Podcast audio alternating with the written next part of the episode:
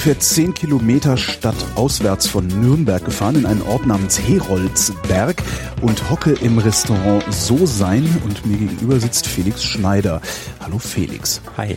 Das ist dein Laden, ne?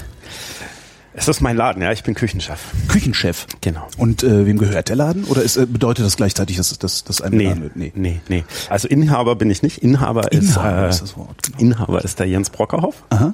Ist ein guter Freund von mir. Äh, wir kennen uns äh, schon seit der Lehre. Und ja, wir haben uns äh, vor ein paar Jahren äh, quasi wiedergefunden, wieder getroffen. Äh, ich war da Küchenchef in Nürnberg im Aumaslavie. Wir hatten kurz zuvor äh, den Stern bekommen. Äh, Dann sind die zu uns zum Essen gekommen, haben wir uns danach wieder sehr gut unterhalten und haben uns so ein bisschen äh, über über äh, ja, alte Zeiten ausgetauscht und so weiter. Und dann äh, haben wir so ein bisschen über Zukunftspläne geredet und ähm, haben eigentlich gemerkt, irgendwie gibt's da ja eine, eine relativ große Schnittmenge. Wir wollten irgendwie beide ein Restaurant öffnen, wir wollten beide äh, in der Region bleiben und er fand meine Idee der Küche wahnsinnig toll. Dann haben wir so ein bisschen ja, die ganze Sache weitergesponnen. Das hat ein bisschen gedauert. Und so vor ähm, zwei Jahren haben wir gesagt, komm, jetzt tun wir das, lass uns das machen. Und äh, haben dann langsam angefangen, nach äh, Objekten zu suchen. Ich habe parallel eigentlich schon das Küchenkonzept mehr oder weniger äh, entwickelt gehabt für mich. Ich wusste, was ich machen wollte eigentlich schon. Ist natürlich noch nicht in dieser starken konzeptionellen Form, wie das jetzt im Restaurant da war, aber so die Grundzüge, die Grundideen waren schon da. Also ich wusste, was ich kochen wollte. Und dann ähm, haben wir ja den schwarzen Adler hier gefunden in Heroldsberg. Ja, dr steht draußen dran, Landgasthof Schwarzer Ja. Adler seit 1530. genau. Äh, wa- warum gerade hier? Zufall? Oder also, weil wenn man die Straße, Ja. wenn man hier die Hauptstraße hochläuft, das sieht ein bisschen so aus wie so eine Fressmeile. Was ist das für ein Ort hier? Echt? Also hier sind ständig irgendwelche Restaurants, äh, äh, äh, Ja. aller, aller möglichen Größenordnungen, Dönerbude. Pizzeria, Grieche, also alles das ist, Ja. äh, Also es ist halt eine kleine Gemeinde. Äh, es hängt, es ist so ein Anhängsel von Nürnberg ein bisschen einfach. Ne? Es liegt auf der anderen Seite der Autobahn, aber letztendlich ist es so ein, so ein Anhängsel und ist eine kleine Gemeinde. Das hier ist die Hauptstraße quasi und irgendwie lokalisiert sich das ganze äh, Leben dieser Gemeinde eigentlich entlang dieser Hauptstraße. Straßendorf. So, so nennt man es, habe ich im, im Erdkundeunterricht. Und ähm, äh, in, in, insofern äh, ist das hier alles so ein bisschen an der Straße. Und ähm, ja, wie wir hier drauf gekommen sind, also es, es, es war so, dass das Ding stand leer, es, es war zu verpachten, wir haben es gesehen, sind hierher gekommen. Und das Lustige war, ich kannte das Haus von früher. Hier war der Fabian Feldmann drin. Ist ein äh, sehr guter Bekannter von mir, ähm, ist inzwischen in Frankreich und er hat damals hier schon äh, einen Stern gekocht. Äh, Ich glaube 18, 19 Punkte Gumio. Also sehr, sehr hoch ausgezeichnet. Äh, Ich denke vor sechs Jahren ist Okay. ungefähr nach Frankreich irgendwie so. Also hundertprozentig sicher bin ich mir jetzt nicht. Und ähm, ich war damals hier schon essen. Ich fand die Räumlichkeiten toll. Ich fand damals auch seine Küche ganz wahnsinnig toll. Aber und, damals sah ich das habe mich so ein bisschen aus, dran oder? erinnert. Es sah noch nicht ganz so aus, aber natürlich das Gebäude an sich schon. Ja. Also ich hatte schon mal irgendwie so eine so eine positive Vorprägung auf jeden Fall, als wir dann hierher gekommen sind, um das zu besichtigen. Und ähm, dann haben wir uns das angeschaut und für uns war halt wichtig oder die die die Grundidee war ja ähm, von der Küche ausgehend zu sagen, wir wollten eigentlich ein altes Gebäude, das wir mit modernem Leben füllen können. Also die Küche ist ja auch quasi ein, äh, ein, ein altes, ehrwürdiges Gebäude, also Traditionen, ähm, kulturelle Vernetzung und so weiter. Und, Ach, und meinst das füllen Küche auf so, wir einer, auf so einer Metaebene. Richtig, Okay. genau. Und das Mhm. füllen wir äh, quasi mit, mit modernem, wissenschaftlich angehauchtem Leben. Mhm. So, und ähm, ähm, äh, das war für uns natürlich so ein bisschen schon das Ding, wo wir dann hierher gekommen sind, wo wir gesagt haben, du, du, findest halt in dem Haus die Küche einfach wieder. Und das passt. Wir haben ein altes Gebäude, wir füllen es jetzt mit modernem Leben und das, das spiegelt einfach die Küche wieder und fanden das äh, mit den Räumlichkeiten toll. Wir hatten, äh, es geht auch immer so ein bisschen um Nutzen, also wie groß ist die Küche, passt das äh, von der Größe her, wie sind Laufwege, Kühlmöglichkeiten, Kühlhäuser, Lagerflächen und so weiter. Und das war hier halt alles gegeben und dann haben wir gesagt, okay, wir wagen das hier. Wenn man hier reinkommt, ähm, also als ich eben reinkam, also von außen sieht's halt aus wie Landgasthof äh, 1530. Genau. Äh, Wenn man hier reinkommt, denkt man, okay, also wenn man nicht nach oben guckt, wo diese, wo die alten Decken noch sind, also Ja. diese Balkendecken und sowas, denkt man, man wäre irgendwo in Berlin Mitte in so einen Laden gekommen. Äh, Warum seid ihr nicht in eine Großstadt gegangen? Also es, es, es fühlt sich so großstädtisch an hier drin. Ja, also d- das, das, Was natürlich lustig Ja. ist, so aus der Ja, ja, Diskrepanz klar. erwächst ja auch wieder. Äh, Ne gut, wir- wir, wir mögen ja das Moderne. Also ähm, wir haben ja schon gesagt, wir die die die wir sind ja junge Menschen, wir wollen auch eine moderne Küche machen. Ähm, wir wollen was zeitgemäßes auch schaffen. Aber ähm, äh, wir sind schon irgendwie auch der Tradition verpflichtet. Also unsere Küche auch. Ne? Also Wie alt ist, ist euer ältester Mitarbeiter? Äh, ich glaube, das ist der Yusuf. Ich weiß gar nicht genau, wie alt er ist. Können wir gleich mal fragen, wenn er durchläuft. Aber wir sind maximal Mitte 30. Also ich okay. bin 30. Äh, die, die, die Küche ist äh, ein bisschen drunter. Ähm, äh, der, der Dominik ist 28, also äh, mhm. wir sind alle im, im, Bereich um die 30. Ja, warum nicht in die Großstadt gegangen? Ähm, ja, also ähm, wir, wir, wir haben ja gesagt, wir wollen in der Region bleiben. Also, wir haben natürlich innerhalb von Nürnberg einfach auch äh, gesucht, aber nichts Passendes gefunden, wo man sagt, okay, das ist, ist von der Lokalität her attraktiv, das Preis-Leistungs-Verhältnis stimmt und so weiter, Lagerflächen. Äh, es sind halt meistens in, in, in, in den Innerstädten relativ kleine, verschachtelte ja. Räume, man hat nichts Großzügiges. Für uns waren Geschichten eben wichtig, dass man Platz hat, dass die Gäste äh, Raum haben, also Raum mhm. als Luxus, ähm, nicht beengt. Wir haben ja auch weitere Tische, ne? Normalerweise sind so ganz, ganz viel Gleichkeiten, die man dann im Raum sieht. Wir haben, normal ist der Tisch immer 10 Zentimeter kurzer, jeder Gastronormtisch. Ach, der Gastronomtisch ist 70 Zentimeter breit. Äh, es gibt halt irgendwie so, so, so Normen, ja. ja da, damit man dann auch Räume effizient nutzen kann. Mhm. Und, und dafür gibt's dann irgendwie Industrievorgaben und weiß was ich was. Und da werden halt normale Tische. Es gibt einfach so, so definierte Tischbreiten. Was braucht eine Person? Ja. So, und wir haben uns jetzt nicht in irgendwelchen Vorgaben das, sondern stimmt, das ist dann alles individuell jetzt, angefordert. Sagst, ja, stimmt. genau, und das wäre jetzt meine nächste Frage gewesen. Das heißt, Oder so Stühle und, und, und den Platzkomfort. Also wie eng stellt man einen Raum? Also ja. wie ist das Raumgefühl? Solche Geschichten.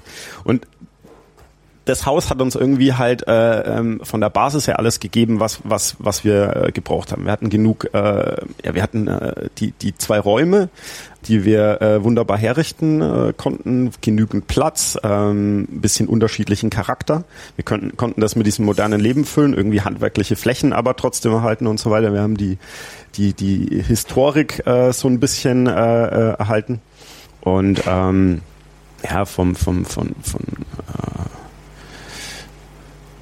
von den Geschichten wie, wie, wie Lagerkapazitäten her, Kühlräume mhm. und so her, war es einfach optimal. Das, ich habe das eben richtig verstanden, weil der Tisch keine Gastronombreite hat, musstet ihr den extra anfertigen lassen. Also wir haben uns hin, tatsächlich hingesetzt und gesagt, wie ist das schön? Wie, sitz, ja. wie sitzen wir gerne? Ja. Und dann haben wir einfach äh, äh wirklich im, äh, äh also zusammen mit TOC, wir haben ja das äh, Raumdesign und so weiter, wurde zusammen mit äh, TOC entwickelt, mhm. ähm, Designagentur hier in Nürnberg in Gorstenhof und ähm, auch auch eben das Konzept hier äh, zusammen mit denen äh, quasi meinst, äh, anhand der Küche also entwickelt. Also, ja, aber an, anhand, anhand meiner Küche. Also wir haben quasi wirklich zwei Tage Brainstorming gemacht, gesagt, wie ja. ist die Küche, das auch mal definiert, aufgeschrieben, quasi ja. dieses Regelwerk halt erstellt, was für mich in meinem Kopf existiert. Ähm, und, und äh, anhand, den Raum gebaut, anhand sozusagen. dessen äh, quasi den Raum entwickelt. Wie ist und die alles Küche? weitere auch. Jetzt erzählen wir mal, wie die Küche ist. Mal gucken, ob ich im Raum wiederfinde. Wie ist die Küche? also das Grundkonzept, also gibt, wie es dann genau. nachher umgesetzt ist, ist ja. Also das Grundkonzept ähm, ist das, dass wir vom Wesen der Zutat ausgehen. Also das sagt auch der Name So sein. Das ist, äh, ist auch konzeptuell. Also So Brauch sein. Ich danach auch wieder nicht fragen, streiche ich mal durch. Ja. so sein ist äh, irgendwie äh, laut Heraklit das Wesen der Dinge. Also mhm. das, was quasi ähm, also das So-Sein an sich, also es ist so und es bedarf keiner Veränderung mehr, weil es so ist, wie es ist. Ähm, Phänomenologische Küche. Ja, genau, genau, richtig. Phänologie hatten wir auch mal so als, äh, äh, als äh, im Brainstorming für den Namen. Es wäre Phänologastronomie. Phänologastronomie. Es, es, es geht darum bei uns, wir haben gesagt, für uns ist, ist das Wesen von Gerichten oder der, der das, das Tolle an Gerichten, wenn ähm, eine Zutat erkannt wird, mhm in ihrem Wesen? Also was ist das Besondere? Was ist das Tolle? Was ist der Kern dieses Lauches, dieses Selleries, dieser Tomate?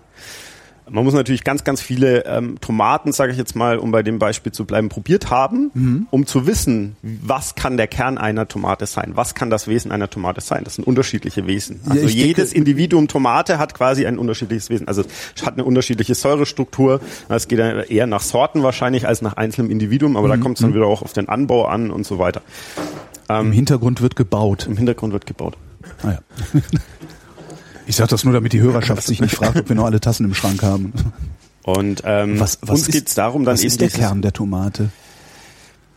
der Kern bei vielen Sachen nicht nicht wirklich. Also ich meine, das ist ja das Erlebnis. Ja. ja. Also das Erlebnis, und das ist ja dann auch wieder individuell geprägt. Also ich kann gar nicht das Erlebnis beschreiben, das, das du beispielsweise hast. Mhm. Das sind individuelle Erlebnisse. Aber ähm, was, was beim Kochen ganz oft gemacht wird, ist Zutaten einfach zu mischen. Also man überlegt ja. sich, es schmeckt gut zusammen, also mische ich's. Genau. Die Frage ist, vielleicht will die einzelne Zutat ja nicht gemischt werden, sage ich jetzt mal. Mhm. Also wenn ich eine Zutat äh, finde, die so autark für sich selber stehen kann, die so dominant, so oder nicht dominant, aber so prägnant, so präzise nach dem schmeckt, wie man sich vorstellt, dass sie schmecken müsste. Ja. ja ähm, dann ist es so, dass, dass wir sagen, wir versuchen solche Produkte zu finden und dann unverändert zu lassen. Also das Wesen erkennen und das Wesen unverändert auf dem Teller eigentlich präsentieren. In seiner besten Zustandsform, in, seiner besten, in seinem besten Aggregatzustand. Also auch wieder nicht in Variationen, sondern ähm, äh, wirklich als ein Stück. Das heißt, ähm, Beispiel bei der Tomate, äh, haben wir uns den Weg überlegt, äh, wann schmeckt die Tomate am besten? Also das ist quasi das Wesen, ist dann, wenn es für uns der, der Moment, wenn es am besten ist da zeigt das, sich quasi das, das, Wesen des Produkts. Ist das ein, ein, eine so, ja. jahreszeitliche Aussage, die du da triffst? Also wenn du sagst, wann schmeckt die Tomate am besten, ist das datumsabhängig? Ja, nicht nur wann, sondern ähm, ja, genau, also dazu komme ich. Die okay. äh, Geschichte ist, wenn ich beispielsweise wann, also es kommt zum Beispiel auf den Erntezeitpunkt an. Also es kommt auf den Anbau an. Also Beispiel, ich, ich baue die Tomaten ja selber an. Also das heißt, ich sähe die wirklich aus, aus den Samen, die ich vom Vorjahr entnommen habe, ziehe die hoch, pflanze die weiter in kleine Töpfchen, wird zwei, dreimal umgepflanzt und dann kommen die in den Garten. So, der Garten, der wird nur organisch gedüngt mit äh, äh, Kompost, äh, den wir quasi hier aus Pflanzenabfällen, äh, zum Beispiel vom Restaurant erzeugen, ähm, äh, hast du so einen Kreislauf. Die, die Tomaten, das sind äh, alte Sorten. Ähm, das, ich brauche ungefähr so zwischen 20 und 40 Sorten an. Das kommt aufs Jahr immer ein bisschen an. Und ähm, die wachsen äh, natürlich viel, viel langsamer. Die wachsen einfach in, in, in, sind überdacht, aber die wachsen im Freien nur mal so als Anhaltspunkt, also die Reifezeit ist, ist, ist äh, mindestens doppelt, im Normalfall aber dreimal oder viermal so lang wie bei normalen konventionell hergestellten Tomaten im Treibhaus. Also die lagert natürlich dementsprechend viel, viel mehr äh, sekundäre Pflanzenstoffe, Mineralien, Aromen, aromatische Ringverbindungen und so weiter ein. Und dann beschäftigen wir uns nach dem Anbau äh, vor allem damit, wann ist der per perfekte Erntezeitpunkt. Also das kann eine Tomate früh geerntet, schmeckt natürlich anders als eine Tomate abends geerntet. Äh, es hat was mit der Stoffhilfe. Morgens und, und abends schmeckt es tatsächlich Unterschiede bei der Tomate. Nee, kann, also es hat natürlich was zum Beispiel mit den Temperaturunterschieden zu tun. Ja. Ganz klar, wenn ich die jetzt vom Strauch runter äh, pflück und äh, esse, ja, dann hat die noch diese Nachtkühle. Ja. Schmeckt natürlich anders als quasi nach, nach äh, ja, na, sag ich jetzt mal, am, am, am Abend, wenn die einfach noch die Sonnenwärme hat. Hat was mit der Temperatur zu tun, aber es ist ja auch so, dass da einfach Stoffwechselprozesse in der Tomate selber stattfinden. Ja. Und, und, und das ist was, ähm, das, das man tatsächlich zum Beispiel schmecken kann. Also es schmeckt Auch wenn du die morgens pflückst und den ganzen Tag liegen lässt und abends isst? Oder? Das, da laufen die Prozesse natürlich weiter. Ne? Also das Beispiel, was für uns zum Beispiel ganz wichtig ist, ist bei Tomaten. Wir hatten ein Gericht, wo wir rohe Tomatenscheiben äh, serviert haben. Und da war das Allerwichtigste für uns, dass die Tomate nicht in die Kühlung kommt. Weil in der, in der Kühlung stoppt die Tomate alle Stoffwechselprozesse. Ja. Also unter fünf Grad Darum ist einfach tut man Feierabend. Ja auch rein. Also, also unser eins jetzt. Genau. Und das ist aber so, die Tomaten, so wie, so, so wie ich die anbaue, das ist so, das sind, das sind eben alte Sorten, die sind relativ robust, die sind auch resistenter. Und ähm, man kann die draußen ohne Probleme eine Woche lang liegen lassen. Kein Problem. Mhm. So einem kühlen, dunklen Ort, also im Keller beispielsweise so offen in einer Lage die sind äh, äh, wunderbar haltbar. Und es ist tatsächlich so, dass wenn man die einmal in diesen Kühlschrank legt, ist es so, dass diese Blume, also man riecht es schon an der Tomate, dieser Duft, diese Blume ist quasi wie weg. Die kommt auch nicht wieder zurück. Also wenn ich die hm. aus dem Kühlschrank wieder warm lege, dieses, dieses blumige, duftige Aroma ist einfach wie verschwunden. Also das, das ist eben dann quasi das Wesen. Also wir haben festgestellt, die Tomate ist dann am besten, wenn ich sie sehr, sehr langsam wachsen lasse, bewusst zu einem perfekten Zeitpunkt ernt, sehr, sehr sorgsam hierher transportiere und nicht kühle ähm, und ähm, ja, lauwarm, quasi leicht über äh, Zimmertemperatur serviere. Und das war für uns der, also das ist an der Tomate das, das, das Wesen. Und das will ich nicht mehr weiter großartig verändern. Weil dann schmeckt sie so gut, dass sie für sich alleine eben schmecken kann. Das ist jetzt mit der Tomate immer ein relativ, äh, ja, äh, naja, spitzes Beispiel, aber, aber man kann das eben, weil ich meine, das, genau, man kann das eben halt weiter kennt halt auch jeder. Genau, ja. und man kann das eben weiter treiben äh, zum Lauch und zur Kartoffel und ähm, äh, hatten wir jetzt, äh, der äh, Jürgen Dolase war äh, letztens bei uns und äh, dann hatten wir eine, eine, eine, eine, äh, eine, äh, einen Kartoffelaustausch, ja, wo wir uns einfach so das Kartoffelthema quasi unterhalten. Also wir hatten eine, äh, wie eine Degustation, einen Teller, der so als Degustationsform gedacht war. Das heißt, ich habe drei unterschiedliche Kartoffeln Ja. und eine Butter aus Hanföl. Äh, Obendrauf war so karamellisierte Hanfsaat. Und man isst, also die, die, die, die, die Kombination ist klar, man hat eigentlich Butter mit Kartoffel. Ja. Was ganz Simples. Ja. Und wir haben aber sehr, sehr gute Kartoffeln genommen. In unterschiedlichen Sorten. Also es waren, äh, oh Gott, was war denn das? Äh, äh, roter Kardinal, das ist eine mehlige, rotfleischige Kartoffelsorte. Dann äh, Mecklenburger Schecke, also Mecklenburg-Vorpommern, äh, äh, eine blau, blau-weiß-gelb gescheckte Kartoffelsorte.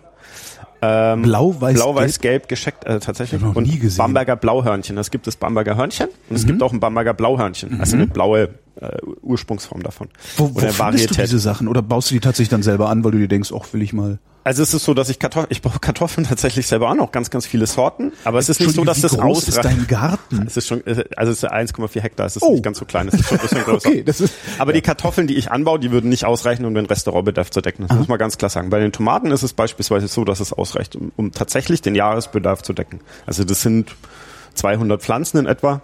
Und je nach Jahr ähm, äh, ja, äh, Ja. kann man sich äh, ausrechnen und je nach Sorte, also es sind ungefähr, äh, also auf jeden Fall über eine Tonne ähm, und in einem sehr guten Jahr dann eher Richtung zwei. Und die verarbeitest du dann auch alle oder verkaufst du dann auch einen Teil davon? Äh, Die, die gehen eigentlich fast zu 100 Prozent hier ins Restaurant. Und ähm, wir verarbeiten die natürlich frisch. Das ist ja ein relativ langer Zeitraum. Also es fängt äh, spätestens, sage ich mal, in der ersten Augustwoche an, dass die ersten reif sind. Und es geht im Idealfall bis in November rein. Es äh, hat einfach immer ein bisschen was damit zu tun, ähm, ja, wie das Wetter in dem Jahr ist. Frost ist klar, Nachtfröste und so weiter. Temperaturen sind dann problematisch im November. Aber hat auch ganz viel mit der Feuchtigkeit zu tun, einfach mit Krankheitsanfälligkeit und so weiter. wie viel Zeit investierst du denn dann in deinen? Das ist ja ein Acker, das ist ja kein Garten. Das, also, das Na gut, ist ja nee, es ist schon Garten Feld. mit Also, kleinen, kleinen, also es ist, ist, ist tatsächlich jetzt kein Feld, sondern es ist wirklich ein, ein Garten mit Alpenobstbaumbestand und Mhm. es sind immer wieder kleine Flächen Felder und einzelne Folienhäuser drauf. Aber das klingt ja so, als müsstest du da jeden Tag rein, um immer mal alle wieder alle zu gucken. zwei, drei Tage spätestens, ja. Tatsächlich. Also ich meine, das ist jetzt das Mindeste, ist ja jetzt im Moment zum Beispiel das Gießen. Mhm. Ähm, also es findet ja auch die, die über ein ganzen Jahr hinweg einfach die Arbeit statt. Ne? Also traditionell Winter und dann früher einfach Feldvorbereitung, Düngung äh, und so weiter. Und wenn man ein Feld irgendwie neu erschließen will, halt umgraben, ähm, die alten Flächen umgraben, pflegen äh, und so weiter. Ähm, also das ist so im Winter und dann hat man im Frühjahr eigentlich, ja, ist man hauptsächlich mit Pflanzen natürlich beschäftigt, aussäen. Ähm, aber es ist, sch- es ist schon, schon, also ich, ich sehe es nicht als Arbeit, Ja. deswegen ist es für mich nicht belastend, für mich ist das eher entlastend und Freude. Ähm, einfach das auch wachsen zu sehen. Ich mache das jetzt äh, seit äh, fünf, fünf Jahren oder so. Das mit den Tomaten mache ich seit vier Jahren, äh, glaube ich. Ähnliche Geschichte ist eben auch das Sammeln, ähm, was so ein bisschen äh, Warte mit dem Sammeln noch. die wir noch gleiche Kartoffel- Intensität hat. Wir waren noch bei der Kartoffelverkostung. ja. Ah ja, genau, bei der Kartoffelverkostung. Und dann, dann ging es einfach ähm, darum, ähm, wir haben die Kartoffel quasi äh, äh, gekocht, sodass sie vielleicht 15 Minuten äh, vorm Servieren fertig gegart war, geschält, kurz abgedeckt und dann geschickt. Und es ist tatsächlich so einfach, dass ich nach dem Geschickt für äh, das äh, serviert. Publikum, genau, aus der Küche in den Gastraum äh, richtig, gebracht. Genau. Richtig, richtig. Und als wir das Gericht für uns probiert haben, haben wir die Kartoffeln natürlich gepellt, auf, äh, auf den Teller gelegt und äh, serviert. An sich war das Gericht wunderbar, das war äh, toll. Und während des Prozesses des, des, des, des Schickens über mehrere Wochen hinweg äh, bekommt man aber manche Sachen so ein bisschen so eine Eigendynamik. Und dann ist es natürlich so, aus praktischen Gründen koche ich sie vielleicht so, dass sie 10 oder 15 Minuten vorher fertig sind, um sie noch pellen zu können, weil es kann ja immer irgendwas dazwischen kommen. So, und so diese, diese, diese Praxisgedanken irgendwie so und das, dass man irgendwie alles so rationalisieren will. Und dann ist es, äh, hatten, hatten wir eben den Austausch und er hat gemeint, na, und zweites Mal ein bisschen erwärmt. Nee, aber die waren so ein bisschen gestanden. Ja, das merkst du. Du musstest. Eine Kartoffel ist dann perfekt und dessen war ich mir eigentlich hundertprozentig bewusst. Ja. Wenn sie perfekt gekocht, also klar, man hat vorher den Anbau wieder und dieses ganze Tralala, aber dann in dem Endeffekt ist es so, kochen, pellen, servieren und nicht irgendwo noch hinlegen und abgedeckt und nochmal zehn Minuten warten, sondern das ist tatsächlich, das, das ist, sind, sind Sekunden quasi, auch wenn sich das eben auch wieder so plakativ anhört, aber es ist so, wo quasi diese Seele da ist oder nicht mehr. Ja. Und ähm, das Aber Wesen wie, der Kartoffel. Wie so. findest du, wie findest du dieses Wesen heraus? Du, du, du musst doch, man schmeckt es ja, man fühlt es, man muss sehr, sehr ja, viel probieren. Du, übst, genau. ne? Also es, genau, also die Übung ist das Essen quasi. Ja. Also tatsächlich, also das bewusste Essen, also Konsistenz, Texturen, Aromen und und und das das immer wieder und bewusst wahrnehmen. Und wie so eine kindliche Freude natürlich, dass, dass man das nicht verliert einfach. Ja. Ne? Diese, dieses, dieses Wundergeschmack und, und wie toll das sein kann, diese perfekt gekochte Kartoffel zu essen. Und ich glaube, das wissen ja auch ganz, ganz viele Leute. Und schrei schreibst du dann so Listen irgendwie? Also wie, wie lange habe ich die Kartoffel gekocht und, und, und nee, also nee, weil es uns tatsächlich eigentlich bewusst ist auch. Also wir, wir, wir kommunizieren ähm, eigentlich fast tagtäglich über alle Prozesse, die wir tun, ja. über sehr, sehr viel. Und wir versuchen eigentlich immer alle Prozesse auch bewusst zu durchdenken. Also nichts ist dann irgendwie zufällig, auch nicht am Abend. Welche Dinge tun wir wie? Ähm, und ähm, versuchen da nicht stehen zu bleiben, sondern uns immer weiterzuentwickeln. Also wir nehmen dann nichts als perfekt an, sondern das ist halt ein momentaner Zustand, der für uns die aktuell beste Lösung ist. Mhm. Und es gibt aber immer äh, da Das heißt, wenn irgendwer in der Küche zufällig die Kartoffel drei Minuten länger kocht, äh, als eigentlich geplant war und sie dann besser ist oder ihre Seele noch besser rauskommt, das genau, sollte das passieren, dann mhm. genau, also ich meine, dann wir würden das wahrscheinlich nicht so machen, sondern wenn dann würden wir probieren, ob ein längerer Kochprozess okay. besser ist, wahrscheinlich. Weil wir quasi das Risiko nicht eingehen könnten, dass das jetzt in einem Abendservice nicht, nicht, nicht perfekt ist oder nicht so, wie wir es uns vorstellen, sagen wir so. Aber in, in diesem Gespräch eben, äh, das fanden wir ganz interessant, weil man sich, äh, weil es uns eigentlich bewusst war, es war uns eigentlich klar, wir hatten es anders probiert und man aber dann äh, ja wie so ein Entfremdungsprozess hat, ne, durch diese durch dieses Rationalisierungsdenken zu ja. dem Produkt. Und das ist eben so, so, so, fanden wir recht interessant, dass das in dem Gespräch und so ein kleines Detail und äh, wir fanden das auch sehr bewundernswert, dass es ihm aufgefallen ist.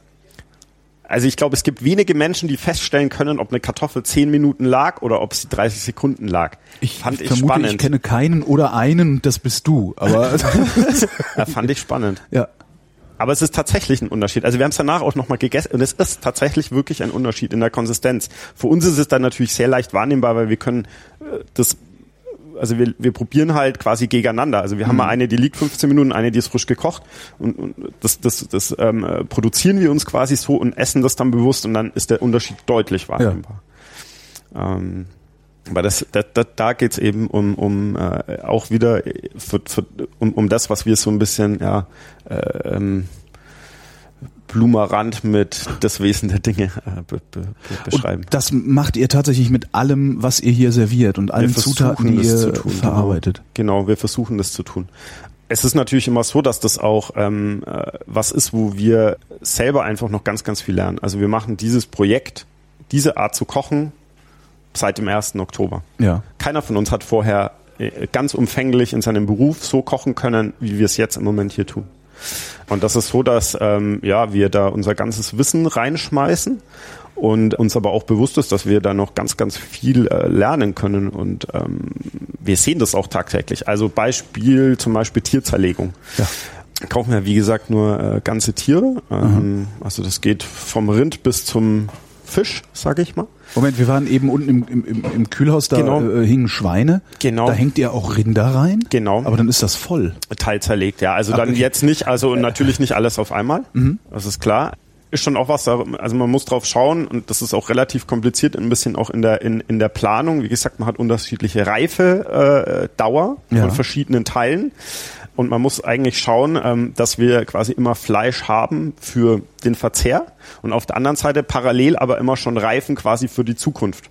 Mhm. Und dann ist es so, dass man aber die Reifung, das können ja nicht wir bestimmen, wie schnell manche Teile reifen, sondern das gibt quasi ja eigentlich die Natur vor. Also wozu manche macht, Teile haben eine Fähigkeit. Exkurs Fleischreifung. Exkurs Fleischreifung. Zwei Geschichten. Also ähm, ich hänge das, ich hänge das einfach irgendwo hin. Es gibt unterschiedliche Methoden. Also das Ziel ist, also man kann das einmal über eine Luftumwälzung machen also in einem kühlen Raum äh, um die zwei Grad oder unter zwei Grad und über eine Luftumwälzung beispielsweise und dann trocknen die Oberflächen ab. Ja. Und dann ist es so. Das heißt, du brauchst die, trockene Luft. Um man braucht eine relativ, also eine, eine, eine eine zu trockene Luft würde dann wieder äh, das also Trockenfleisch draus machen. Ja. Also man braucht äh, Luftfeuchtigkeit. Ähm, gibt da gibt's das kommt dann darauf an, wie lange man reifen will. Ja, höhere Luftfeuchtigkeit reift quasi halt schneller. Mhm. Ja, weil ich einen höheren, äh, also mehr äh, freies Wasser zur Verfügung habe für Mikroorganismen. Mhm. Das Ziel ist, eine gleichmäßige Reduzierung des Wassers im Fleisch, also einfach eine Verdunstung, eine langsame. Und auf der anderen Seite ein Fermentationsprozess durch auf der einen Seite Milchsäureorganismen, gibt aber auch verschiedene Pilze, die, ähm, also ähnlich wie beim äh, Parmaschinken, Schinken mhm. und so weiter, es gibt verschiedene Schimmelpilze, die äh, zersetzend und auf der anderen Seite aromagebend wirken. Wie verhinderst du, dass das vergammelt? Also wenn ich jetzt irgendwo ja. Fleisch hinhänge, dann, äh, genau. äh, dann ist das irgendwann nach, nach spätestens einer Woche kann ich das streicheln. Ja, es ist durch die Temperatur ja. auf der einen Seite, das ist ganz klar. Jetzt kann man sagen, das habe ich im Kühlschrank auch. Ja, aber keine Duftumwälzung. Das heißt, die Oberflächen trocknen nicht ab.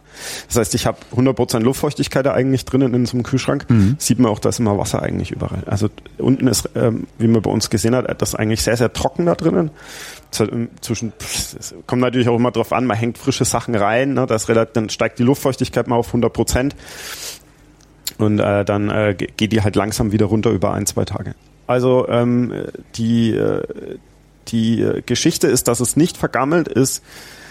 Auf der einen Seite eine langsame, also die, die Reduktion des Wassers an der Oberfläche. Mhm. Ich kann auch nur manche Teile sehr, sehr lang reifen. Und zwar da, wo ich äh, äh geschlossene große Fettdecken habe, also beispielsweise Rücken. Da habe ich eigentlich nur oben unten Schnittfläche. Ja. Auf der anderen Seite habe ich Rippen, dazwischen ist wieder Fett ja. und Fettdeckel auf dem Rücken.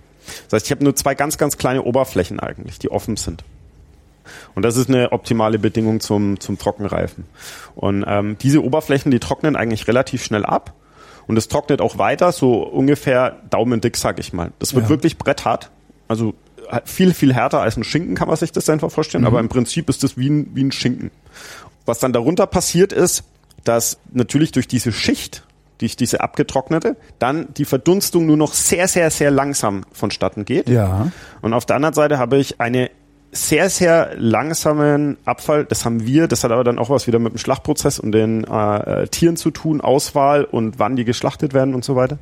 Einen sehr, sehr langsamen Abfall des pH-Werts. Also eine Milchsäurereifung, die sehr, sehr langsam vonstatten geht. Und das ist der Unterschied zur herkömmlichen Reifung, wo dann quasi einvakuumiert wird. Ja, wenn ich einvakuumiere, habe ich keine, habe ich äh, keine, keine, äh, keinen äh, Sauerstoff mehr und diese Milchsäurereifung geht rapide voran. Und bei uns ist das Fleisch eben quasi nicht milchsauer. Also selbst nach einem Reifedauer von fünf Monaten Rinderrücken ist das Fleisch fünf süßlich, Monate. karamellig, Butter. Ja. So was habe ich noch nie gesehen. Ja. Das, das älteste, was ich bisher auf dem Teller hatte, waren, ich glaube, zehn Wochen. Ja. Was schon Wahnsinnsfleisch war. Ja. Also das, äh, ja. Also es ist so, es kommt immer auch ein bisschen drauf an, was man da will. Also man erreicht dann sehr, sehr starke Reifearomen. Ja. Aber das kommt immer auch auf das Stück an und auf das Tier an. Also wie stark hast du intramuskuläres Fett? Ist das ein weibliches oder ein männliches Tier? Es schmeckt komplett unterschiedlich. Da muss man mal ein bisschen schauen. Beispielsweise männliche Tiere, so lang zu reifen, wird ein bisschen problematisch. Das kann teilweise dann zu streng werden im Geschmack. Es ist nicht dieser Ogu wie beim Wild. So kann Aha. man das, es, ist, es wird also so wie wir es reifen, es kriegt eher diese Richtung Parmaschinken. Mailänder Salami, also diese, diese Noten, wie dieser Edelschimmel hat. Ja. So in die Richtung geht es. Und ähm, wie gesagt, die, ähm, was wir jetzt äh, im Moment unten hängen haben, die zwei Rücken, das ist von einer äh, fünf, vierjährigen Ferse, das mhm. relativ selten ist, also die hat wahrscheinlich keine Gebärmutter gehabt oder so, äh, wurde auf jeden Fall nicht trächtig. Das heißt, ähm, vier Jahre alt und die steckt dann ihre komplette äh, äh, Wachstumsenergie quasi nicht in Kalb, sondern in sich selber, Muskulaturaufbau und natürlich Fett. Ja, und kommt aus einem ganz, ganz tollen Betrieb. Das ist äh, hier in Wiesenthal, das ist ein äh, Demeter-Betrieb und die machen, ähm, die züchten Wagyu und äh, fränkisches Fleckvieh, machen teilweise auch Kreuzung. Mhm. Und das ist jetzt eben reinrassige Wagyu-Ferse, vier Jahre alt und ist ja von ihrer von, von ihrem Fettansatz jetzt einfach für diese für diese sehr sehr lange Reifedauer optimal geeignet. Wir machen dann im Sommer jetzt wahrscheinlich ein Grillgericht, eventuell lassen wir es noch länger hängen. Das schauen wir eben. Also wir beschließen das nicht, sondern wenn das Produkt perfekt ist, wir probieren dann wahrscheinlich mal so Anfang Juli und schneiden mal eins an und dann äh, wird quasi entschieden, okay, wir lassen es noch hängen oder wir verwenden es. Das, das heißt, du kannst auch nicht berechnen, man kann, wie die Reifung läuft und bis wann sie ja. läuft. Also man so. hat schon so Richtwerte, ne? Aha. Also es ist klar, ein Reh lässt man jetzt natürlich keine zwei Monate hängen, dann hat man einen Schinken im Ganzen quasi. Und das mhm. vertrocknet einfach nur bei uns jetzt. Also zu langes Reifen äh, äh wird ist auch nicht unbedingt bei jedem Produkt und für jedes Teilstück äh, die perfekte Lösung ist wirklich äh, individuell ein bisschen, man muss schauen, was man auch erzielen will. Das klingt ein bisschen so, als äh, würde es recht häufig passieren, dass ihr, okay, ihr habt jetzt noch nicht so lange auf, aber als würde es recht häufig passieren, dass ihr ja eigentlich was ganz anderes auf die Karte schreiben müsst, als ihr eigentlich drauf schreiben wolltet. Müsst ihr auch mal Sachen wegwerfen oder so? Nee. Also wegwerfen überhaupt nicht. Wir sind da eh so, dass wir, ähm, also bei uns wird quasi eigentlich gar nichts weggeworfen. Wir, wir versuchen da wirklich komplett ganzheitlich zu arbeiten. Das heißt, ähm, von dem Tier wird gar nichts weggeworfen. Ja. Also Nose-to-Tail-Ansatz. Äh, das tatsächlich. Also das Mindeste ist, dass man irgendwie Soße draus kocht. Ja. Ähm, wir versuchen aber wirklich auch diese äh, Geschichten wie Fette, tierische Fette äh, weiter zu verarbeiten.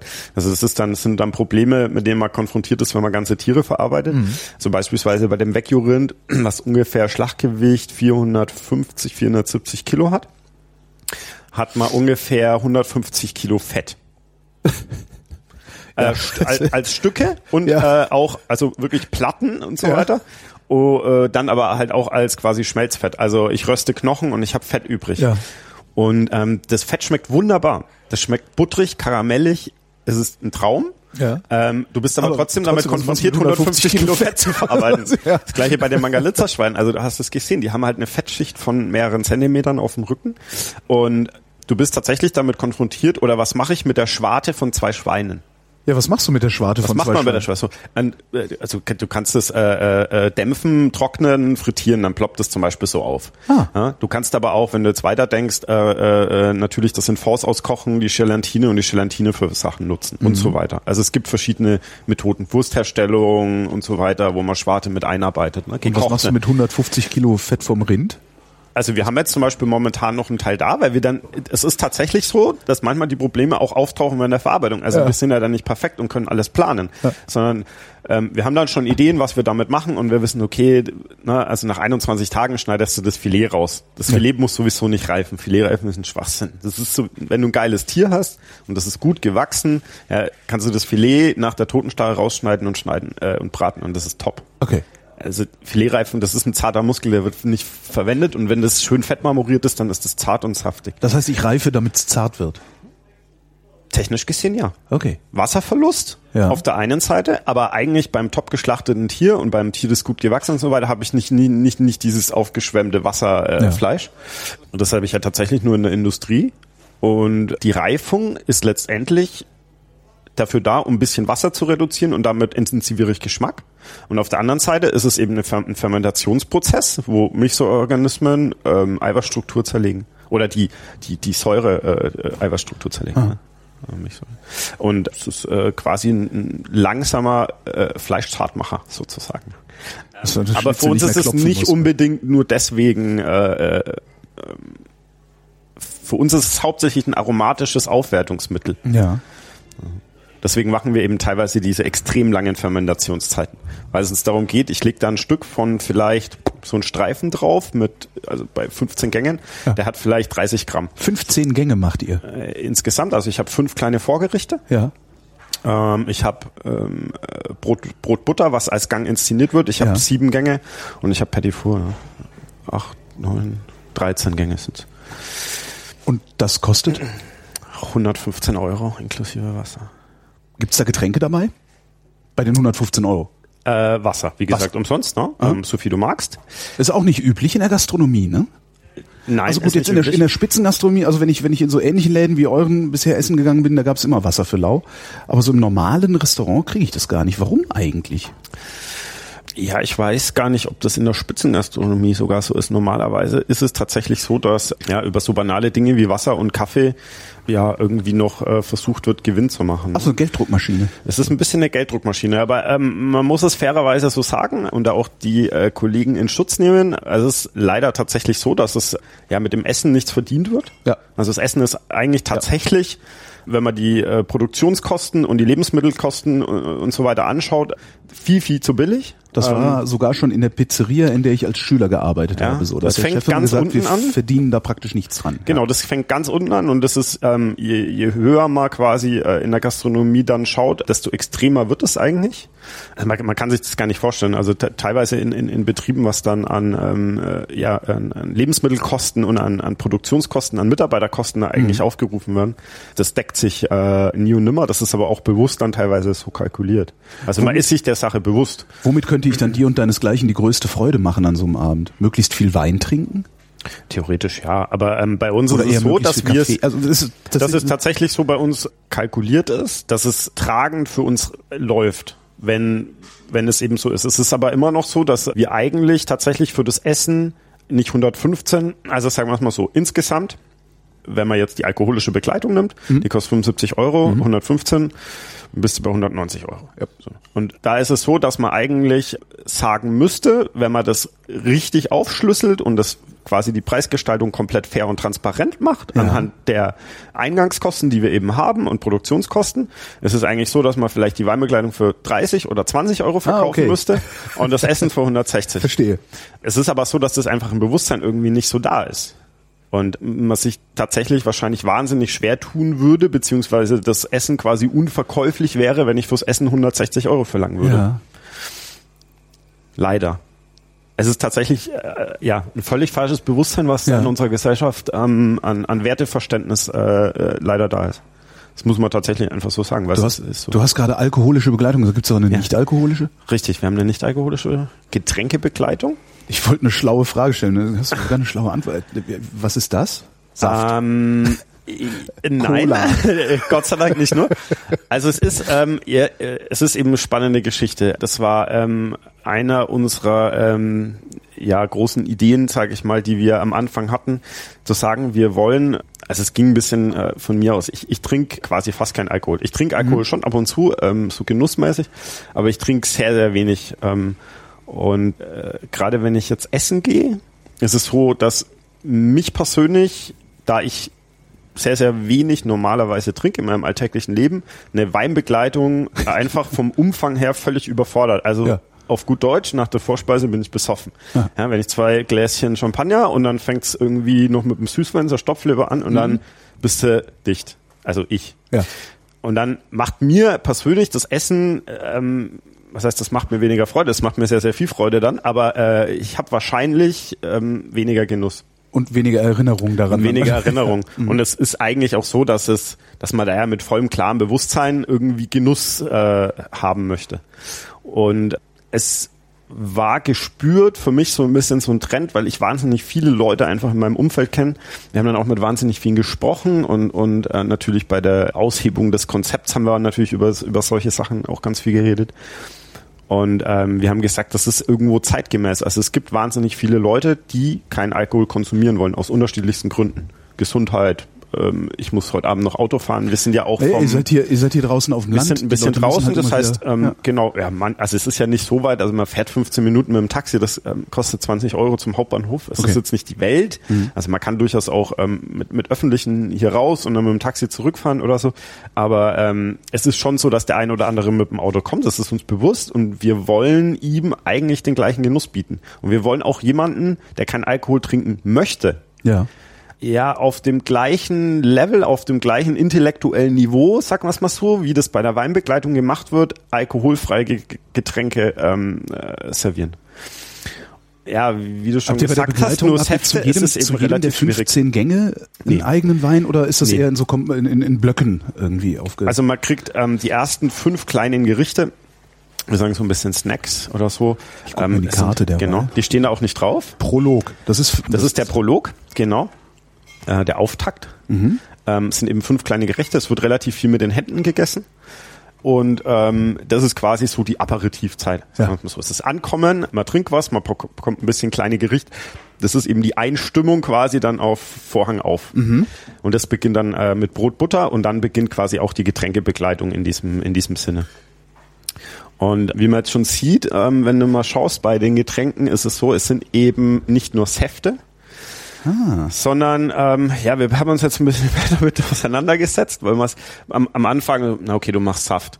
Das, ey, das ist echt süß, das ist echt schwer. Du trinkst 700 Milliliter Saft, danach bist du platt. Ja. Ja, das ist Das Zucker. Halt- das ich würde sagen, das ein Pfund. Zucker essen auch. Ja. Genau, also es ist von, vom Volumen her tatsächlich so, also vom Energievolumen ist es einfach zu viel. Ja. Du kriegst es nicht rein. Und beim Alkohol ist halt der Kniff, Fermentation, Zucker weg, Alkohol da und äh, durch Tannin und Säure ähm, wunderbar essförderlich und Ja. bekömmlichkeitsfördernd.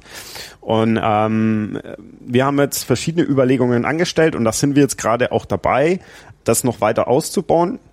Und zwar ähm, Saft ja, aber zusätzlich verschiedene Säurestrukturen reinbringen. Also das können Milchsäuren sein von Milchprodukten wie zum Beispiel Molke, Buttermilch äh, und das kann man dann mit Schaf- und Ziegenmilch und so weiter äh, Sauerampfermolke. Genau. Ich, ja. Verschiedene Säure. Limonade. Genau. Richtig.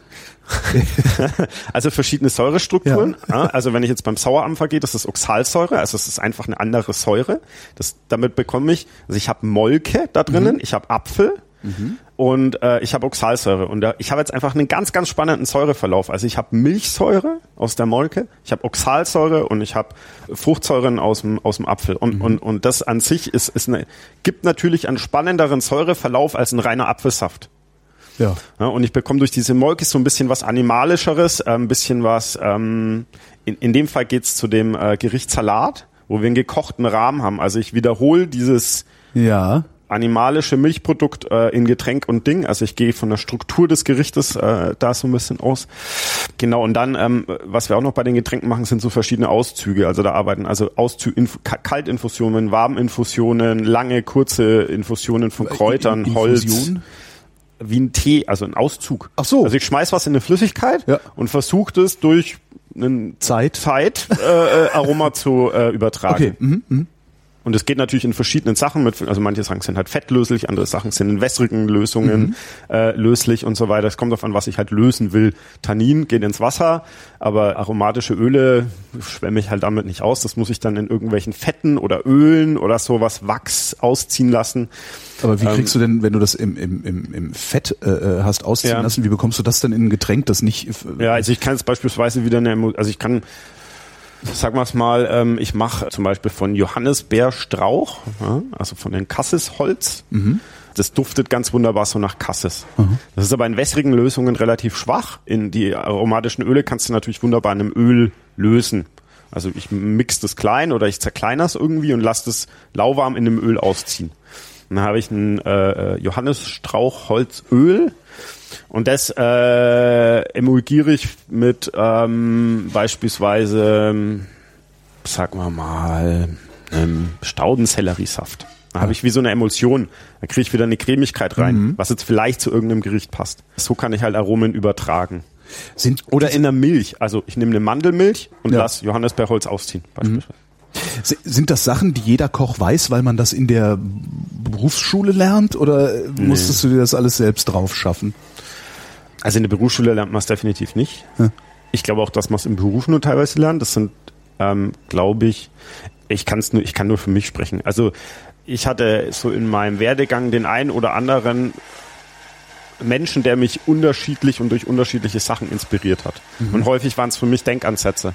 Also dass jemand gesagt hat, beispielsweise, du, ich hatte auf Burg Wernberg war äh, der Souschef äh, Olli Ante. Ganz hervorragender Koch und der hat dann irgendwann mal gesagt, wir hatten so Gemüse da liegen und wir waren irgendwie ein Gemüsegang und dann sagt er, weißt du, überleg dir doch, dass die äußere Schicht vom Lauch einfach mal was ganz anderes als das Innere. Und das, ich war da junger Koch und dann so, ey, und dann hat er halt irgendwie den Lauch gegrillt und gemacht und so ein bisschen das gezeigt. Und du kannst halt Texturen von dem Lauch tatsächlich einfach auffäddern. Du hast da drin irgendwie so ein Herz, das ist fast ähnlich wie ein Spargel ja. mit, mit so einer Längsfaser. Dann außen hast du, das ist fast eher ledrig. Mhm. Aber wenn ich das dämpf und dann frittiere, wird's knusprig. Sondern kann ich so durch ganz simple Sachen, das ist total einfach. Und eigentlich ist es da und offensichtlich. Aber das Bewusstsein fehlt einfach. Ja. Und dieses mit offenen Augen und ich, ich immer sag so ein bisschen so einem, einem kindlichen Interesse und so einer kindlichen Freude Dinge zu betrachten einfach. Und sich zu ähm, fragen, und auch nicht so zweckmäßig immer so ja. und schnell, sondern ja, so ein bisschen offen zu sein für die Wunder, die da so passieren und nicht ja, ich mach da jetzt Lauchsuppe draus, sondern ja, sondern halt so, nee, was ist denn da? Komm, schau dir das an und schau dir verschiedene Leucher an, dann fahr doch mal aufs Feld und schau, wie das ist, wenn der Lauch schießt. Und ach ja, das hat eine Blüte und ach ja, das hat eine Wurzel. Und und und dann das so ein bisschen ja weiter zu, genau und dann halt so einfach Schritte weiter zu gehen ja. und ähm, äh, sowas sowas fand ich inspirierend und das war nur der kleine Ansatz zu sagen schau doch mal den Lauch an also das war eine Sache von zehn Sekunden mhm. das war für mich wahnsinnig inspirierend die Geschichten, was so Botanik angeht, also Pilze, habe ich beispielsweise Exkursionen hier mit der Naturhistorischen Gesellschaft in Nürnberg gemacht. Mhm. Ähm, das habe ich einfach zwei Jahre gemacht und dann bin ich äh, tatsächlich, ich bin so alle in der Woche zwei, dreimal einfach in den Wald und bin wirklich so ja, Pilzanfängermäßig da durch mit meinem Büchle und dann nimmst du ja. jedes Mal zehn Pilze mit und bestimmst die halt anhand der Merkmale. Hast trotzdem bei der Hälfte Angst, das zu essen, obwohl Richtig. im Buch steht, ist es Richtig. so. Ich, ich habe dann auch ein bisschen Vorwissen gehabt. So, ich war als Kind mit meiner Oma auch Pilze sammeln mhm. und ja, also irgendwo war da schon auch ein bisschen was da. Aber das, das, das habe ich mir selber erarbeitet. Ähm, auch so ein bisschen dieses botanische Wissen und natürlich ähm, die Sachen, die so aus dem Anbau rauskommen, was auch immer so Wertschätzung für das Ding und schaust dir im Ganzen an und schau, was du all, wenn du weißt, wie das wächst, und dass das halt nicht nur ein Blatt ist, sondern dass das zu einer Pflanze gehört, die auch einen Stiel hat und einen Strunk und Wurzeln und Blüten und so weiter. Und dass die, dass die Pflanze einen jahreszeitlichen Verlauf hat oder vielleicht sogar über mehrere Jahre, also beispielsweise eine Karotte, ist halt einfach so, du setzt das Ding rein, den Samen, und dann wächst ein bisschen Grün und eine Karotte. Das ist das erste Jahr und dann stirbt das Grün ab und aus der Karotte kommt im zweiten Jahr aber der Schoss, wo die Blüte kommt. Ach. Und das sind aber alle Korb Doldenblütler, nicht Korbblütler, Verzeihung, Doldenblütler. Ähm, und die, du hättest die, mir jetzt alles erzählen können von euch. Die gehen, äh, äh, bei denen ist es fast allen so. Ja. Also ähm, und, und solche Geschichten zu wissen und dann sehen, okay, dann muss ich halt die wilde Möhre, wenn ich die sammeln will, also die Wurzel, muss ich es nach dem ersten Jahr sammeln. Das heißt, wenn ich blühende sehe, sind es im zweiten Jahr, dann kann ich sie nicht mehr sammeln. Solche Sachen. Warum also kannst du die nicht mehr sammeln? Weil sie dann holzig sind. Die sind nur ah. im ersten Jahr quasi und äh, über, äh, also beim Austrieb verholzen die dann ah, okay. und sind nicht mehr essbar. Ja. Und, und das gibt's eben mit vielen Pflanzen. Äh, und, und wenn ich das botanische Wissen aber nicht habe, dann verzweifelst du irgendwann auf dem ja. Weg dorthin. Und, und äh, manchmal geht's über das Problem. Das heißt, ich versuche das zu sammeln und ich schaff's nicht, weil ich das Wissen nicht habe. Und dann erkundige das heißt, ich mich, was. dauernd holzige Möhren raus und wunderst dich. Und denke, was ja. ist denn da los? Und warum ja. Warum sind die schlechter als das Zeug aus dem Supermarkt? Ja. ja, oder warum sagt, oder das sagt, also man hat ja die Information irgendwoher und dann sagt einer, du wilde Möhre oder du liest in irgendeinem Forum oder weiß ich was, hey, wilde Möhre ist super und dann gehst du los und sammelst. So, und, und, und ähm, dann brauchst du da schon das botanische Wissen. Das gleiche ist natürlich Wildsammeln. Das ist auch so, dass du ähm, jetzt nicht einfach wild sammeln kannst. Also beispielsweise Doldenblütler. Es gibt einfach eine große Bandbreite an giftigen äh, Doldenblütlern. Bei uns hier, also äh, Hundspetersilie beispielsweise, gefleckter Schierling. Das kenne ich. Schierlingsbecher. Ja, also das ist ähm, und das ist halt nicht nur ein bisschen giftig. Pilze ist das gleiche. Also da kann man sich ordentlich äh, herrichten. Ja.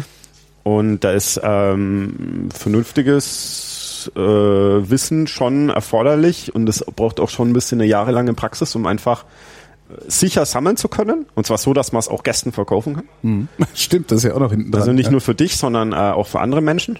Und es kommt halt zudem auch noch dazu, dass du äh, dann noch ein viel, viel weiteres Wissen brauchst, nämlich mit jahreszeitlichen Abhängen. Also das letzte Jahr beeinflusst das Jahr von diesem Jahr bei Pilzen. Also wenn der Regen letztes Jahr, also wenn es letztes Jahr zum Beispiel nicht geregnet, wird dieses Jahr kein super Jahr werden. Mhm. Andersrum kann es aber sein, dass wenn dieses Jahr regnet sehr, sehr viel, wenn es nächstes Jahr gar nicht regnet, gibt, kann es aber sein, dass es mit den Temperaturen her voll die Pilzschwämme gibt. Aha.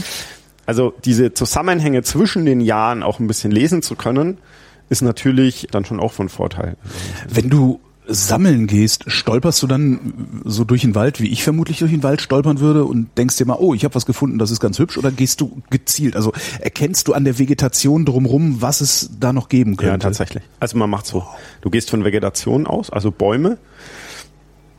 Also es kommt darauf an, was man sammelt. Aber wenn man jetzt vom Pilz ausgeht, ist es so, dass Pilze leben in Mykorrhiza, also in einer Art Verbindung mit Bäumen. Mhm. Ähm, das funktioniert übers Wurzelgeflecht, Art Symbiose, wo dann äh, äh, Aminosäuren und äh, hauptsächlich vom Pilz zum Baum und Nährstoffe, also hauptsächlich Wasser eigentlich zum Pilz gehen, mhm. weil der Pilz selber wurzelt ja nicht ins Wasser, ja. sondern der holt sich das Wasser eigentlich vom Baum. Ähm, äh, natürlich verschiedene Nährstoffe. Und ähm, da ist es tatsächlich so, dass man über, über Baumpartner geht, ähm, äh, auch über manchmal bei bestimmten Pilzen auch nur über den Baumpartner eigentlich die Bestimmung wirklich sicher treffen kann oder über die über den äh, äh, größeren über das größere Umfeld, ne? Also Bodentyp und so weiter. Und wie machst du das? Wo, wo findest du wilde Möhren? Also wilde Möhre wächst zum Beispiel wie Sand am Meer überall bei uns. Ach, äh, jetzt hier bei uns in Berlin ja, wahrscheinlich ja. nicht. Ne? Würde ich sagen, wahrscheinlich überall an allen Waldrändern irgendwie und allen Feldwegen. Aha. Also wilde Möhre ist was, was total verbreitet ist in Deutschland ähm, oder Giersch oder solche Geschichten. Das habe ich gerade zum ersten Mal gehört. Ja, das ist so ein, das wird fast als Unkraut bezeichnet. Und ähm, das wächst in ganz Deutschland. Das haben die, haben, haben, haben gibt es eine schöne Geschichte dazu. Das haben die Römer verbreitet. Es würde als, äh, wie, haben das Soldatensalat oder Soldatenspinat oder so bezeichnet. Es wurde anhand äh, äh, entlang der der der ähm, der, der Römerwege, die, die, so Ja. die, wo sie die Wege erschlossen haben, haben die das quasi verbreitet und ausgesät ähm, um damit quasi Nahrung für den Nachschub und für die Truppen, die sie darüber befördert haben, immer zu haben, quasi am Wegesrand essen. Ja. Haben. Es gibt, es ist total verbreitet. Also diese Wildpflanzen ist, ist, ist, äh, ist natürlich regional unterschiedlich. Und es gibt manche Sachen jetzt hier in Bayern oder im Süden, die es woanders nicht gibt. Ähm, das ist ganz klar. In Berlin haben sie zum Beispiel lauter so tolle Zwiebelgewächse, das haben wir hier überhaupt nicht. Die haben so wilde Zwiebeln und wilden Knoblauch und solche Geschichten. Äh, Nobelhart hat das. Aber ich bin immer ganz neidisch, die haben so, so schöne Brutzwiebeln. Das, das, das gibt's zum Beispiel bei uns nicht. Also, und bei uns gibt's dann aber wiederum wahrscheinlich andere Sachen, ähm, wo die sich jetzt äh, ein bisschen schwerer tun. Aber könntest du doch in deinem Garten ziehen. Oder Man kann das bestimmt irgendwie vermehren, ja, wenn man, wenn man dann das über Samen, das kann man klar machen. Äh, würde das deiner Philosophie entsprechen? Oder sagst du, nee, ich Ah, ja, eigentlich ist- nur Zeug, was hier so aus der, aus der, Nee, äh, das ist ein schönes Thema. Ich liebe das. es ist tatsächlich nämlich sehr interessant, also weil weil, du Nobelhart erwähntest, die äh, Ja. weigern sich ja irgendetwas zu verarbeiten, was Ja. außerhalb der Stadtgrenzen Berlins äh, zustande gekommen ist. aber die sind ja gar nicht so hart. Also ja, ich weiß. Also, Sie sind ja sehr nobel, aber gar nicht so hart. und ich habe gestern den, äh, äh, habe ich einen äh, Post bei Facebook gesehen, ähm, äh, wo sie mit dem Brot und der Dinkel und der kommt aus Italien und dann schreibt einer drunter ähm, irgendwie so, ja, äh, weil sie jetzt nach einer deutschen, also die verkaufen gerade eben das Brot, aber eigentlich kommt das Mehl gerade eben aus Italien und Ja, wird auch in Italien gemahlen. Bäcker aus der Markthalle der Sironi ein bisschen wahnsinnig ist und sein Mehl Genau. halt holt. Genau. Er hat da halt irgendwie so ein Supermehl und ähm, ist ja auch egal, also das ist bestimmt ein geiles Produkt. Ähm, Oh ja. Und die, die Geschichte, dann schreibt halt irgendeiner drunter, ja, weil das jetzt nicht hundertprozentig, reg- also dann fragt einer, ja, warum sucht denn ihr eins, wenn das Brot geil ist? Und dann jemand, äh, schreibt jemand anders nachher, weil es irgendwie halt doch nicht hundertprozentig brutal lokal ist. Ja. Also. Und ich meine, klar, das ist immer, wenn man, wenn man ein Konzept fährt, ist es irgendwo so, dass du irgendwann immer die Grenzen deine, an die Grenzen deines Konzeptes stoßen wirst, ja. Aber ähm, ich finde es ja irgendwie transparent und schön, dass es auch sagen. Und dann, nee, aber wir suchen jemanden, der es in Deutschland für, für uns produziert. Jetzt habe ich einen Hänger, worauf wollte ich jetzt raus? Auf deine Philosophie und äh, ob, ob du ob du Sachen auch importierst. Ah ja, genau, ähm, genau. Und ähm, mit den mit den äh, mit diesen Regionalprodukten ist ist ja echt ein schwieriges Thema. Ähm, ich habe das auch mal im letzten Interview gesagt. Also jeder feiert die Kartoffel als Regionalprodukt und den Knödel, ja, als sein Ergebnis. Das wird als als äh, der Knödel ist das regionale Hype-Produkt quasi, ja. Das ist Kultur Bayern und weiß es ich. Aber Seit die Kartoffel die kommt aus Kartoffel? Südamerika. Wollte gerade sagen, so. ist ja Also, äh, worauf ich hinaus will, ist so ein bisschen, Produkte sind halt Kulturgut. Kulturprodukte. Also die Kartoffel wird deswegen als Traditionsprodukt oder der Knödel angesehen, weil wir das halt so beigebracht haben und das in unserer momentanen Kultur so verankert ist. Aber vor 500 Jahren war es halt nicht so. ja. Da gab es die Kartoffel einfach nicht. Und damals war es halt kein Kultur- und kein Regionalprodukt. Jetzt ist es eins. Also die Frage der regionalen Produkte ist immer ein bisschen schwierig. Man, es ist auch schwierig mit der Definition, ähm, was hier wächst. Weil auch das verändert sich. ja. Also ich meine, du musst ja Klima diese, diese Zwiebelsorten, kann ich dir ja nächstes Mal aus Berlin mitbringen, dann schmeißen Ja. wir die hier in den Wald und dann gucken wir in 20 Jahren Genau. mal. Also Sachen verbreiten sich. Sachen, die hier gewachsen sind, sind vor tausend Jahren nicht hier gewachsen. Also Tomaten, Auberginen, Nachtschattengewächse kommen nicht von hier, sondern die kommen irgendwo aus Asien oder die kommen aus Südamerika. Und die wurden halt, wie auch immer, vom Menschen, vom Tier über Wanderungsströme der Menschheit hierher transportiert. Ähm, insofern, ähm, ja, sehen wir das mit dieser Produktauswahl ähm, nicht ganz so eng. Wir machen das so für uns, dass wir ähm, sagen, wir denken, dass wir die besten Produkte beziehen können von Menschen, denen wir vertrauen. Also wir suchen uns eigentlich Menschen aus, die produzieren. Ja. Und mit denen treffen wir langfristig Verabredungen und Vereinbarungen und die produzieren für uns unsere Waren. Weil damit können wir eigentlich relativ sicher gehen. Das ist, sind dann natürlich meistens Leute, die hier in der Region sind, weil zu denen haben wir den engsten Bezug, da können wir auch mal schnell hin. Ähm, da haben wir, äh, sage ich mal, die besten Erfahrungen gemacht. Und so ist es schon so, dass wir eigentlich regional arbeiten und Ja. auch brutal regional sind eigentlich. Aber es ist so, dass wir ähm, beispielsweise sagen, ich verbann jetzt nicht unbedingt den Pfeffer oder die Zitrone. Also die Frage ist, wie lange kommt die Zitrone schon nach Bayern oder der Pfeffer?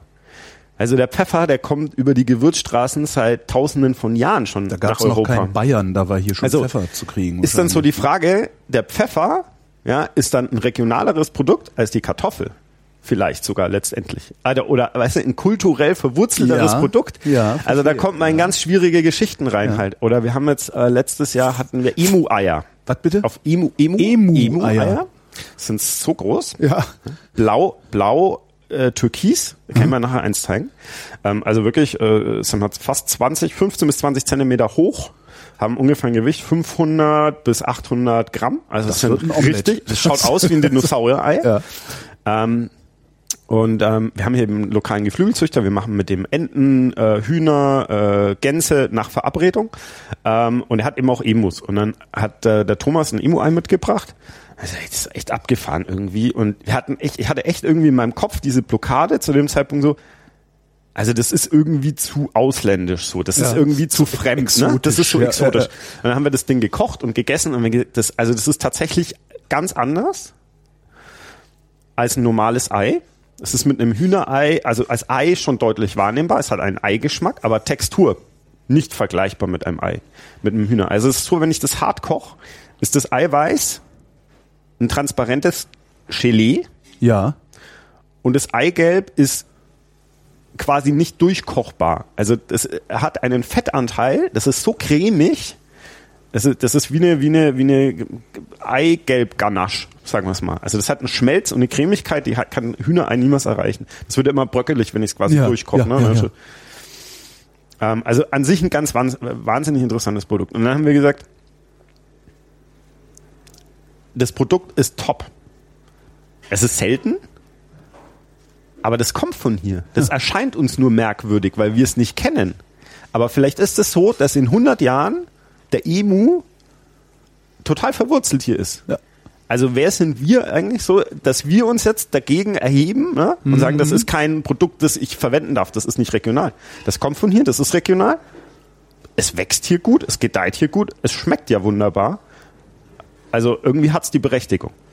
Und ähm, ja, ich glaube, das ist es so ein bisschen. Also ich nicht nicht zu pragmatisch vielleicht äh, zu sein da bei diesen Dingen. Das ist so ein bisschen unser Weg wahrscheinlich. Ähm, äh, da äh, wirklich die Sachen in der Saison zu beziehen und in der Region zu beziehen, weil das ähm, über diesen Kontakt mit diesen Produzenten direkt uns ermöglicht, an der Qualität weiterzuarbeiten, noch besser zu werden, ähm, bessere Absprachen zu treffen, noch genauer mit den Mengen zu werden. Diese, diese Geschichten. Das ist, das ist definitiv ganz wichtig. Aber wir sehen das nicht so, dass wir Produkte ausgrenzen wollen, quasi, weil sie jetzt irgendwie nicht in den Kontext passen. Nicht in Also die Ideologie Nicht in passen, diese Ideologie. Ich sag, ich nehme die Jakobsmuschel nicht, weil ich denke, dass die Jakobsmuschel eher zu der äh, kulturellen Identität eines Norwegers passt, als zu meiner. Das ist eher so das Ding. Aber ähm, ich nehme jetzt gerne die äh, wunderbare Garnele aus München, beispielsweise, die in, in der nachhaltigen Aquakultur gezogen wird. Also ähm, äh, wo ich einen ganz äh, kurzen Lieferweg habe, wo ich mit denen direkt irgendwie Aufzuchtbedingungen oder weiß was ich was besprechen kann. Also ich muss mich an den Nähe. Gedanken noch gewöhnen, dass du Regionalität ganz anders definierst, als äh, äh, das Marketing das macht. Schöne Ja. Idee. Ähm, und ähm, was, was jetzt uns seit längerem äh, auch sehr interessiert sind, ähm, ähm, ja, so auch, ähm, wie soll man sagen, so ein bisschen so ähm, kulturelle Identität, äh, Gerichte, die das so ein bisschen widerspiegeln. Ähm, und auch die Beschäftigung damit, und das bricht bei uns irgendwie auch ganz viel Grenzen auf. Also wir haben uns zum Beispiel im Winter ganz viel mit Stollen beschäftigt. Und da ist zum Beispiel so Stollen, wo du denkst so, ey, aber eigentlich, das, sind Mandeln hauptsächlich und Dresden, so wie, wie, wie, wie passen denn Mandeln und Dresden eigentlich überhaupt zusammen?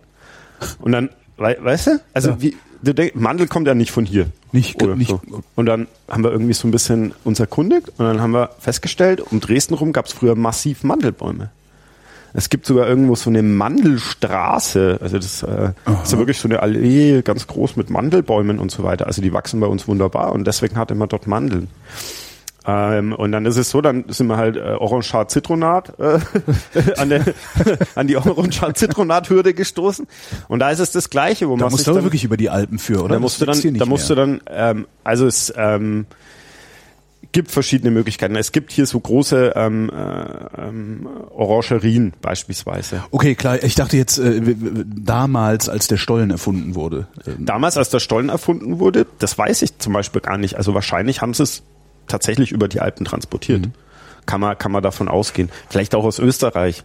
Also aus diesen südlicheren Teilen, äh, weiß nicht, Ungarn vielleicht auch, könnte ich mir vorstellen. Ähm, aber es wurde wahrscheinlich hierher transportiert. Heutzutage ist es so, es gibt ähm, äh, natürlich so Zitruszucht, also Richtung München gibt es zum Beispiel so einen ganz großen, eine ganz große Orangerie, äh, wo man äh, dann auch ganz seltene Zitrusfrüchte und so ähm, äh, beziehen kann. Ähm, wir haben ähm, einen Kontakt in äh, Ligurien, in äh, Herr Dr. Schrammel. Ähm, den kenne ich jetzt seit ein paar Jahren. Ähm, der und seine Frau haben äh, dort äh, äh, einen äh, Olivenhain und dazwischen Zitruspflanzen gepflanzt vor mehreren Jahren. Also sie sind jetzt 10, 15, 20 Jahre alt. Auch äh, so ein bisschen alte Sorten, also Butters Handzitronen, Zitratzitronen, verschiedene.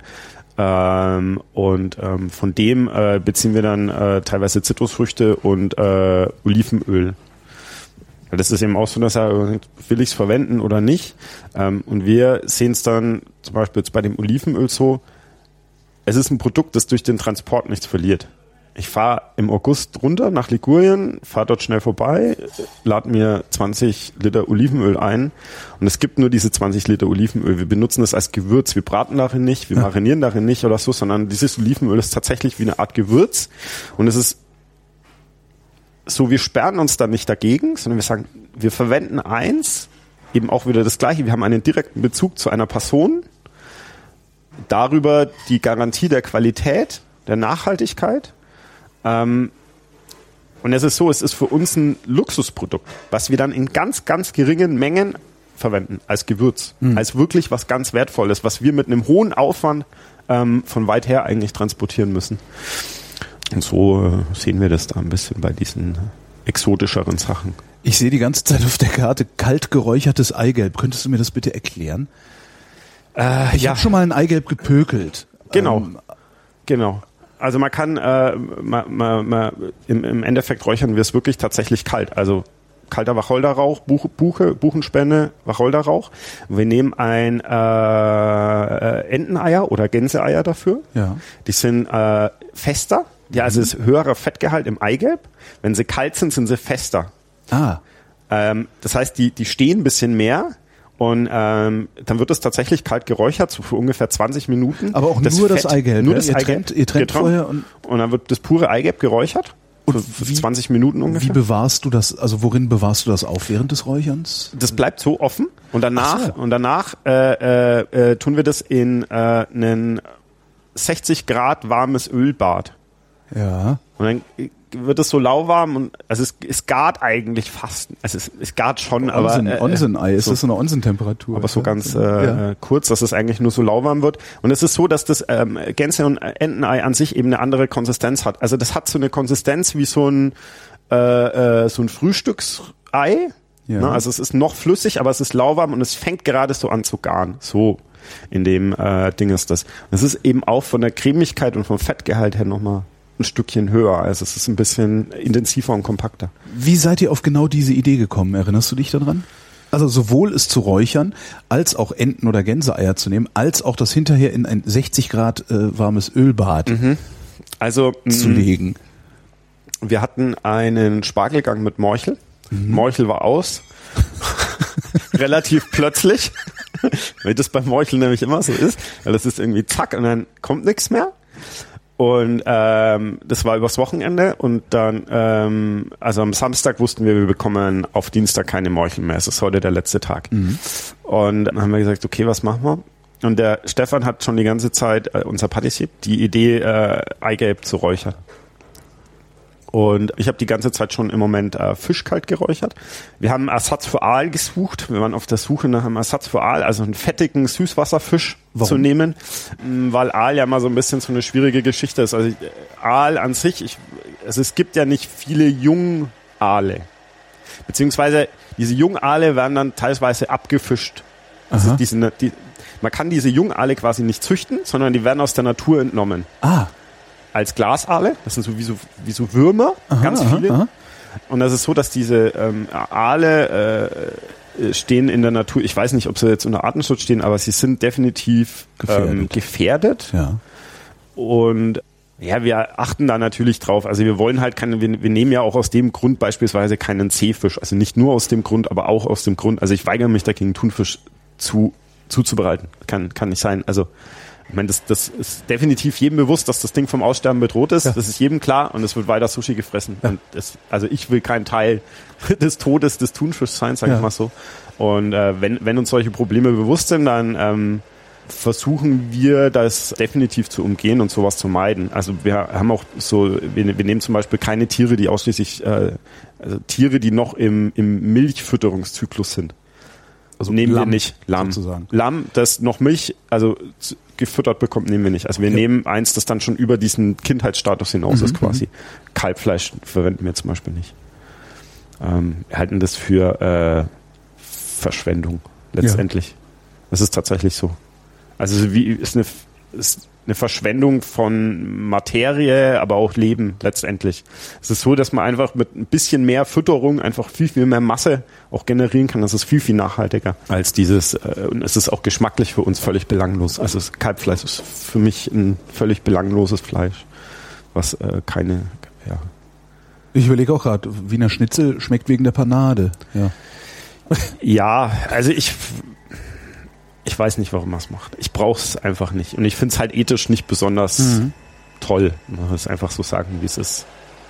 Also ihr habt einen Ersatz für den Aal gesucht. Wir haben einen Ersatz für den Aal gesucht, ja. Ja. weil eben das so ist, dass das schon ziemlich bedroht ist. Ähm, wir das Produkt aber an sich toll finden, das muss man auch immer eingestehen irgendwie. Diese Fettigkeit, dieser Schmelz, diese Würze, ist es was schon Tolles. Ja. Mhm. Ähm, und ähm, wir haben eben nach einem fettig cremigen Fisch gesucht, der uns begeistert. Das muss jetzt nicht das Gleiche auch immer sein, sondern es muss was sein, was damit irgendwie ein bisschen konkurrieren kann und vielleicht auch nicht sofort. Das ist ja auch immer so. Ich meine, man braucht dann schon auch lange manchmal, um ein Produkt vielleicht zu entwickeln, was dorthin kommt. Und im Moment machen wir eben Waller, ähm, äh, den, den wir so kalt räuchern.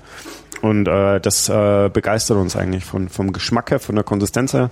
Muss noch vielleicht ein bisschen so an der Rauchmischung äh, äh, arbeiten, an den Zutaten, die man verwendet, ähm, aber da bekommt man dann eigentlich ganz tolle Ergebnisse. Auf jeden Fall, da waren wir schon an dem Kalträucherungsprozess. Ja.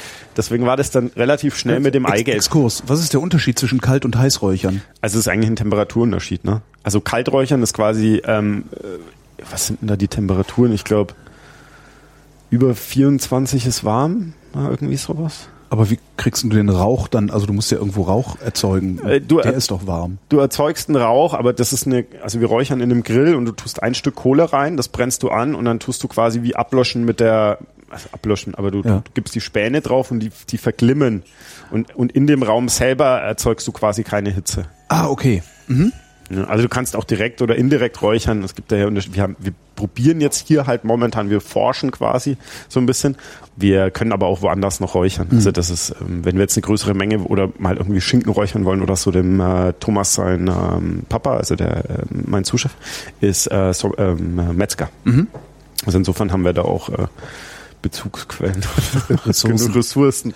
Zurück zum äh, Kalträuchern. Zurück genau. zum also Kalträuchern und da hatten wir das Eigelb. Und dann äh, kam ich habe wieder auf die Idee, äh, äh, ob wir vielleicht nicht Gänse oder Enteneier nehmen können, weil ich das halt immer interessant finde. Ähm, also ich finde diese Eier prinzipiell interessanter als Hühnereier, weil sie eine andere Konsistenz haben. Also weil die mehr Fett im Eigelb haben, eine, noch einen höheren Schmelz und irgendwie kompakter sind im Geschmack, cremiger. Und ähm, dann hat der Thomas einen äh, Kontakt wieder zum äh, Schneider zu unserem Geflügelspezialisten aufgebaut, gefragt, ob es gibt. Und ich gesagt, okay, es gibt. Dann konnten wir Gänseei oder Entenei, je nachdem eben machen. Und die Geschichte mit Kartoffel war uns klar und äh, wir hatten eben noch, also wir wollten den Spargel weiter verwenden, weil der geht ungefähr bis 14. Juni. Mhm. Und ähm, dann haben wir gesagt, wir machen so ein schlotziges Gericht. Ähm, wir machen ja auch Schinken dann selber. Das heißt, wir machen, wir haben so ein, so ein, so ein Schinkensud gemacht, einen montierten, mhm.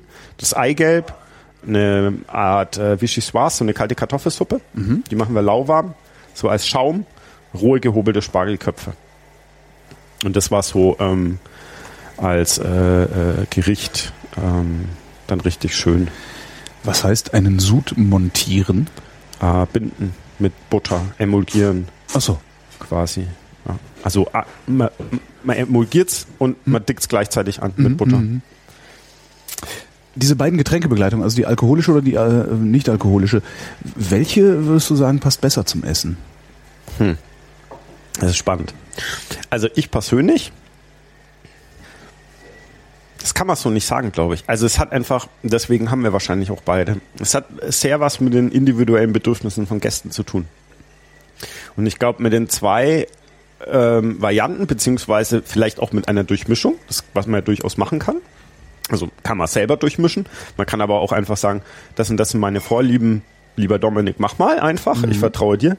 Gib mir den spannendsten Wein, gib mir deine spannendsten Dinger. Ähm, also für mich persönlich ist wahrscheinlich, also wenn du mich fragst, für mich pri privat wäre wahrscheinlich eine Durchmischung der Optimalfall. Ja. Weil ich sage, hm, ein, zwei Gläschen Wein gerne, vor allem weiße irgendwie oder so. Am Anfang was interessantes, so Naturweine. Und aber ich brauche jetzt da nicht die, ich brauche halt nicht sieben. Und dann würde ich privat jetzt vielleicht sagen, okay, ich nehme zwei, dreimal Wein und äh, viermal alkoholfrei und mach einfach nach deinem Geschmack, was du denkst, dass mhm. das passt oder so. Ähm, also ich denke, man kann halt ein bisschen auf die individuellen Bedürfnisse da eingehen. Und gerade eben Geschichte Alkohol ähm, eben mit Fahren oder irgendwelchen äh, äh, äh Bedürfnissen der Gäste, wo sie eben kein Alkohol konsumieren. Wie oft wechselt ihr die Karte? Also es gibt ja nur ein Menü mhm, für alle. Genau. Ähm, du sagtest vorhin, als du mich rumgeführt hast, das wird gleichzeitig serviert. Also genau. die Gäste kommen nicht so kleckerweise und werden dann bekocht, sondern alle sitzen und dann geht's los. Ja, mehr oder weniger. Also wir haben einen, ähm, wir haben eine Stunde quasi ankommen. Ja. Ähm, Empfang. Ähm, das heißt, ähm, man, man, man, kann bei uns äh, ab 19 Uhr quasi Gast sein. Mhm. Und spätestens um 20 Uhr geht's für alle Gäste gleichzeitig los. Also man hat quasi ungefähr einen Zeitrahmen von 40 Minuten, sage mhm. ich mal, im Idealfall. Und ähm, es ist dann so, man, man, man kommt an, man kann ein Aperitif nehmen und man bekommt dann eben fünf kleine Gerichte. Wenn man um sieben kommt, hat man eben ein bisschen längeren Zeitraum, also bietet sich gerade zum Beispiel oft bei Gruppen an, das empfehlen wir dann auch. Wenn, wenn ihr zur Sexzeit, unsere Erfahrung, der eine kommt immer 20 Minuten, halbe Stunde später. Mhm. Das ist einfach so. Dann lieber um sieben und gemütlich anfangen, entspannt, nicht, dass dann irgendwie einer später kommt und so. Ähm, aber das ist einfach individuell. Und ähm, Manche Gäste sagen auch, okay, wir haben ähm, äh, beispielsweise vielleicht äh, Geschäftskunden, die jetzt sagen, die wollen hier irgendwie ein Geschäftsmeeting haben oder so, dass die eher um 19.30 Uhr kommen, weil die jetzt da nicht eine Stunde rumsitzen wollen mhm. und nicht wissen, worüber sie reden oder so. Und dann ähm, geht's für alle eigentlich gleichzeitig quasi äh, los mit Brot und Butter, was wir so ein bisschen inszenieren als Gang. Also der, der Prolog in der Karte waren diese fünf kleinen. Genau, okay. das mhm. sind fünf kleine Gerichte und danach gibt's quasi die Reihe, die Speisenauswahl eben sieben, sieben Gänge nach Petit Four. Wie lange sitzt man dann? Wie lange geht der Abend? Also weil du verkaufst auch jeden Platz pro Abend nur einmal, ne? Genau, wir verkaufen jeden Platz nur einmal. Wir überfüllen hier auch keine Räume. Also bei uns ist es wirklich so, dass wir, ähm, dass bei uns die Qualität den absoluten Vorrang hat. Es ist natürlich immer so, das, das klingt so, als müsste man nicht wirtschaftlich arbeiten, was auch nicht der Fall ist. Also wir müssen natürlich wirtschaftlich arbeiten, aber es ist nicht so, dass wir um jeden Preis 30 Gäste haben müssen. Mhm. Ähm, wir sind lieber 15 perfekt serviert und absolut zufrieden als 18 und ein Tisch jammert. Ja. Weil irgendwie der Kellner nicht oft genug am Tisch war oder sowas. Also für mich ist da wirklich die Perfektion wichtig. Es ist ja so, wir haben zwei unterschiedliche Räume. Mhm einfach von der Logistik her, wir haben zwei festangestellte Mitarbeiter quasi im Service. Wenn wir auf zwei Räume gehen, brauchen wir mindestens eine, ähm, wenn es ein bisschen mehr wird, aber eigentlich zwei Aushilfen, weil ein Raum muss immer zu zweit gemacht werden. Mhm. Obwohl dann, der hier ja relativ klein, kommt hier noch ein Tisch dazu dann oder ist das das, das jetzt? Das, das ist das. Also wir haben hier oben quasi maximal eigentlich zwölf Sitzplätze. Ja. Unten sind 16 bis 18. Wirklich sehr viel Platz. Also sehr, sehr ja. Entspannt einfach. Es ist halt großzügig und man fühlt sich nicht beengt. Und das ist, äh, denke ich, schon ganz wichtig. Also das ist, finde ich, oftmals mehr Luxus als dann äh, ja eine Damast-Tischdecke oder so, Ja. was ist Platz zu haben und äh, dass es einfach komfortabel ist. Man sitzt dann, ähm, äh, also bei uns ist das Menü spätestens um 11 Uhr ähm, eigentlich abgeschlossen. Das kann mal sein an einem Samstag, das sagen wir auch, ähm, wenn es sehr voll ist, dass es dann mal 11.15 Uhr. Also. Aber ähm, äh, normalerweise um 23 Uhr ähm, ist man quasi äh, durch. Du sagtest vorhin. Also das heißt drei bis vier Stunden. ja, du sagtest vorhin und dann Vorhang auf. Ist das eine Metapher oder inszeniert ihr hier noch irgendwas? Jetzt ist Ähm. das erste, was die Leute im Kopf haben. Oh, die führen Sketche auf. nee, das nicht. Wir inszenieren quasi das Produkt. ja. Das ist ja ein bisschen, wie wir vorhin auch schon drüber geredet haben, dann natürlich Teil des Konzepts ist eben das Wesen des Produkts und das gilt es auch rauszustellen. Ähm, und ähm, es ist äh, so, dass wir ähm, ähnlich wie im, im Nobelhart und Sputzig äh, erklären auch teilweise Köche die Gänge. Es ist nicht so, dass wir die ganze Zeit, also wir sind auch drei Mitarbeiter in der Küche, ähm, bei 30 Gästen am Abend äh, schafft es quasi nicht, die Küche allein jeden Gang zu servieren und zu erklären, sondern ähm, das machen wir quasi durchmischt, aber wir versuchen natürlich jeden Tisch ein bisschen auch mit der Küche zu bespielen.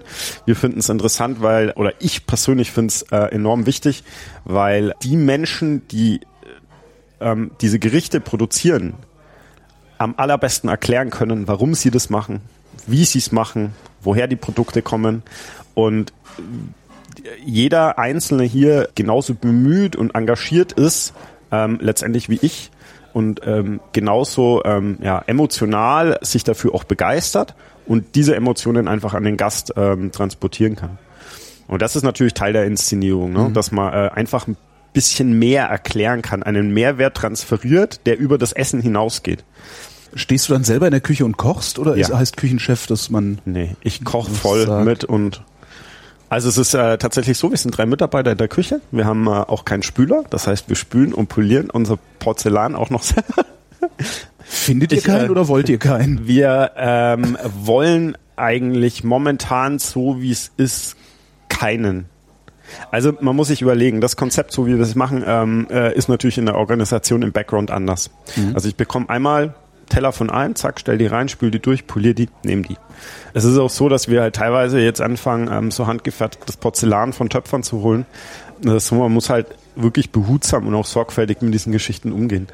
Man muss mal schauen, ähm, es ist definitiv so, wenn wir weiter wachsen, das Ja. heißt, wenn wir mehr Gäste bekommen, ist es so, dass wir natürlich irgendwann jemanden einstellen müssen, der für uns spült. Definitiv. Dass ihr noch wachsen könnt, bedeutet ja auch, dass man nicht allzu lange auf eine Reservierung warten muss, oder? Wie, wie lange im Voraus muss ich anklopfen? Ja, es kommt immer so ein bisschen drauf an. Ähm, man kann es einfach nicht so pauschal sagen. Also Wochenende, besser so zwei, drei Wochen vorher.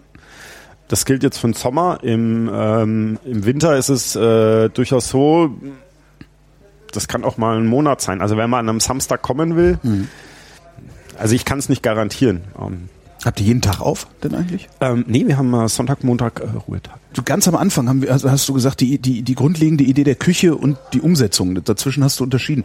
Wa- Was war denn das Ursprungskonzept und wovon musstest du dich verabschieden hier? Nee, verabschieden musste ich mich eigentlich gar nicht. Schwein gehabt. Wie, was meinst du? Was? Ja, Schwein gehabt. Also ist ja oft so, dass man, dass man, wenn man äh, irgendwohin aufbricht, hat man Ach ja so. bestimmte Erwartungen, äh, Ja. die dann in der Regel nicht erfüllt werden. Ja. Ähm, Aber wenn, wenn, wenn du deine Erwartungen sozusagen mitnehmen konntest, ist ja ideal. Ja, also ich habe, es ging wirklich davon aus, Gott sei Dank muss ich sagen, und ähm, äh, das war auch toll und ich glaube, dass es auch den Erfolg definitiv zu großen Teilen mitstimuliert ist, dass es von Anfang an ganz stark konzeptuell erarbeitet wurde. Dass wir wirklich von der Küche ausgegangen sind, dass der Jens und ich uns da absolut einig darüber waren, dass das Gesamterlebnis letztendlich auf der Küche aufbaut. Und alles irgendwie durch die Küche, durch die Art der Küche stimuliert wird. Alles richtet sich an der Küche aus. Das Getränk richtet sich an der Küche aus, das Besteck, der Teller und so weiter. Das Ambiente. Oft ist es Und so, dass es nur dadurch ein großes Ganzes gibt. Ja. Und nur dadurch ein stimmiges Bild ergibt. Und wir wollten eben ein stimmiges, rundes Bild, also ähnlich in der Natur. Alles soll ineinander greifen. Es soll rund sein. Ne? Es soll ähm, Kreisläufe bilden und äh, nicht, nicht ähm, äh, ja, äh, es soll in sich schlüssig sein, logisch sein. Würde das auch andersrum funktionieren? Du übernimmst so einen Gasthof, also sperrst die Tür auf, guckst rein, wie er aussieht und entwickelst daraus eine Küche? Ich weiß es nicht. Also ich glaube, letztendlich ist es so, dass die Küche geht ja aus einem Menschen heraus. Ja. Also das Kochen kommt ja aus mir. Oder die Ideen kommen ja aus mir heraus. Also zuerst war ja quasi ich da und nicht, nicht, nicht der Raum, sozusagen. Insofern weiß ich nicht. Ich kann es ich kann's mir schon vorstellen. Aber letztendlich ist es immer so, dass Gastronomie von Menschen für Menschen gemacht wird. Und begeistern kann ich jemanden nur, wenn ich die Begeisterung in mir selber habe. Nur dann kann ich diese Emotionen glaubhaft und dauerhaft äh, einfach ähm, übertragen. Und das ist ja das, was uns begeistert irgendwo. Wenn man es ist Emotion. Das ist ja nicht äh, ja, also es ist die Emotion der anderen und meine eigene, die die mich da ähm, fesselt und und und und äh, äh, ja, die die dieses Erlebnis dann irgendwie einbrennt. Und ich glaube, das hat ja, haben ja ganz viele Leute schon beim Essen erlebt. Also, dass man sagt, so, das muss ja nicht großartig außenrum sein, das muss nur stimmig sein. Die Frage ist ja auch immer, in, in, inwieweit das so Perfektion der Maßstab ist, ja? Also, inwieweit ist Perfektion dieser Emotion auch dienlich? Also, wenn ich dieses absolut Perfekte habe und alles ist wunderbar und jeder Mitarbeiter ist top geschult, aber es kann trotzdem seelenlos sein. Ja. Und das ist halt das irgendwo, wo man sagt, ich, ich glaube eher, dass die Zukunft der Gastronomie, egal äh, was für Level das ist, das sind Sachen, die begeistern. Ja, das sind und, und die, die Läden, die, die was Das man so in Erinnerung merke hat, das- wo man sagt, das, das ist, der, da hab ich, ne? Ich merke, dass äh, das ist auch ein völlig banales Beispiel, der letzte Hype äh, Burgerläden. Ja, richtig. Ähm, ich kenne einen Burgerladen, äh, also es gibt eine Kette von Burgerläden in Berlin ähm, und ich, der Laden, in dem der Erfinder dieser Kette noch arbeitet, da schmecken diese Burger auch am besten, weil nur in dem Laden Leute arbeiten, die sagen, ja, Bock einen geilen Burger zu braten, wo den ganzen Tag laut Hip-Hop läuft und die haben gute Laune. Und in allen Filialen drumherum brauchst du gar nicht essen zu gehen. Ja. Und da reden wir über ein Produkt, was sechs Euro kostet. Ja, aber ich glaube, es ist völlig egal letztendlich. Ja. Das ist wirklich auf allen, auf allen Level. Und es ist so, du brauchst Menschen, die sich, ähm, das hat, das ist auch nicht nur in der Gastronomie so, das ist ja auch im gesamten Handwerk so. Also du findest es beim Schreiner und beim Maler und bei, weiß was ich was. Also Leute, die absolut für ihr Handwerk, für ihre Profession da brennen und da emotional drin aufgehen, das ist natürlich in kreativen Berufen dann noch deutlich äh, ersichtbar, ist es so, dass die natürlich begeistern. Das ist völlig klar, die Ja. haben die Begeisterung in sich. Ja. Nichtsdestotrotz musst du aber auch erstmal erkennen, was es überhaupt ist, Ja. was dich da begeistert. Da hat es der Handwerker vielleicht ein bisschen leichter, weil der weiß, äh, ich bin Tischler, ich tischlere. Ähm, ja. Hast du das alles geplant? Oder anders gefragt, was wolltest du werden, als du klein warst? Ich wollte mal Florist werden. Natur war schon immer so. Ja, kann man auch essen. Dann wollte ich ganz lange Molekularbiologie studieren. Äh, Also ich habe Abi gemacht Mhm. äh, und so während dem äh, so 10., 11., also vor der 10. Klasse wollte ich unbedingt Koch werden, das war schon klar. Ich habe so angefangen, so mit 13, 14 zu Hause zu kochen, das war aber eher Ah, okay, so also Not. ernsthaft, nicht so wie ich Nee, Polizist Kochen zur wollte, Ernährung. sondern- okay. Also ähm, Ja. äh, es war niemand zu Hause, du kommst nach Hause und brauchst was zu essen, Äh, quasi mit- so ein bisschen. Ähm, ähm, genau, und halt äh, Mama, Papa arbeiten und dann kommst du von der Schule nach Hause und irgendwie nach dem dritten Tag Nudeln kannst du es nicht sehen. Also irgendwie dann so mit Jamie Oliver Büchern und Kochsendungen am Nachmittag angefangen zu kochen. Und ähm, ganz viel gebacken und bei uns war es halt auch schon in der Kindheit so, dass wir da sehr bewusst für Ernährung eigentlich erzogen würden. Sehr, sehr hochwertig gekocht haben, ganz viel regional eingekauft haben, relativ wenig Fleisch, äh, selber gebacken, also Kuchen, Brot, solche Geschichten. Aber auch wirklich verrückte, also ich erinnere mich, mein Vater hat Krapfen gemacht und gefüllt und so ein Zeug. Also auch schon kompliziertere Sachen. Ähm, äh, Marmeladen eingemacht jedes Jahr. Und die, die so, ähm, ja, so, ich wollte, vor der zehnten Klasse wollte ich Konditor oder Koch werden und wollte eigentlich von der Schule auch runter. Und dann haben meine Eltern gesagt, also ich war, ich habe damals echt einen guten Noten, ich habe so 1,2, 1,4 Notenschnitt, so richtig gut. Ich geh mal und, und nicht und nicht gelernt und nicht gelernt und dann haben meine Eltern gesagt, ey, du bist richtig faul. Ja. Also du lernst ja nicht viel. äh, du hast so einen guten Noten, du, du bleibst jetzt da einfach noch drei Jahre so Mhm. und ähm, du musst dich ja nicht anstrengen, du musst es nur schaffen. So.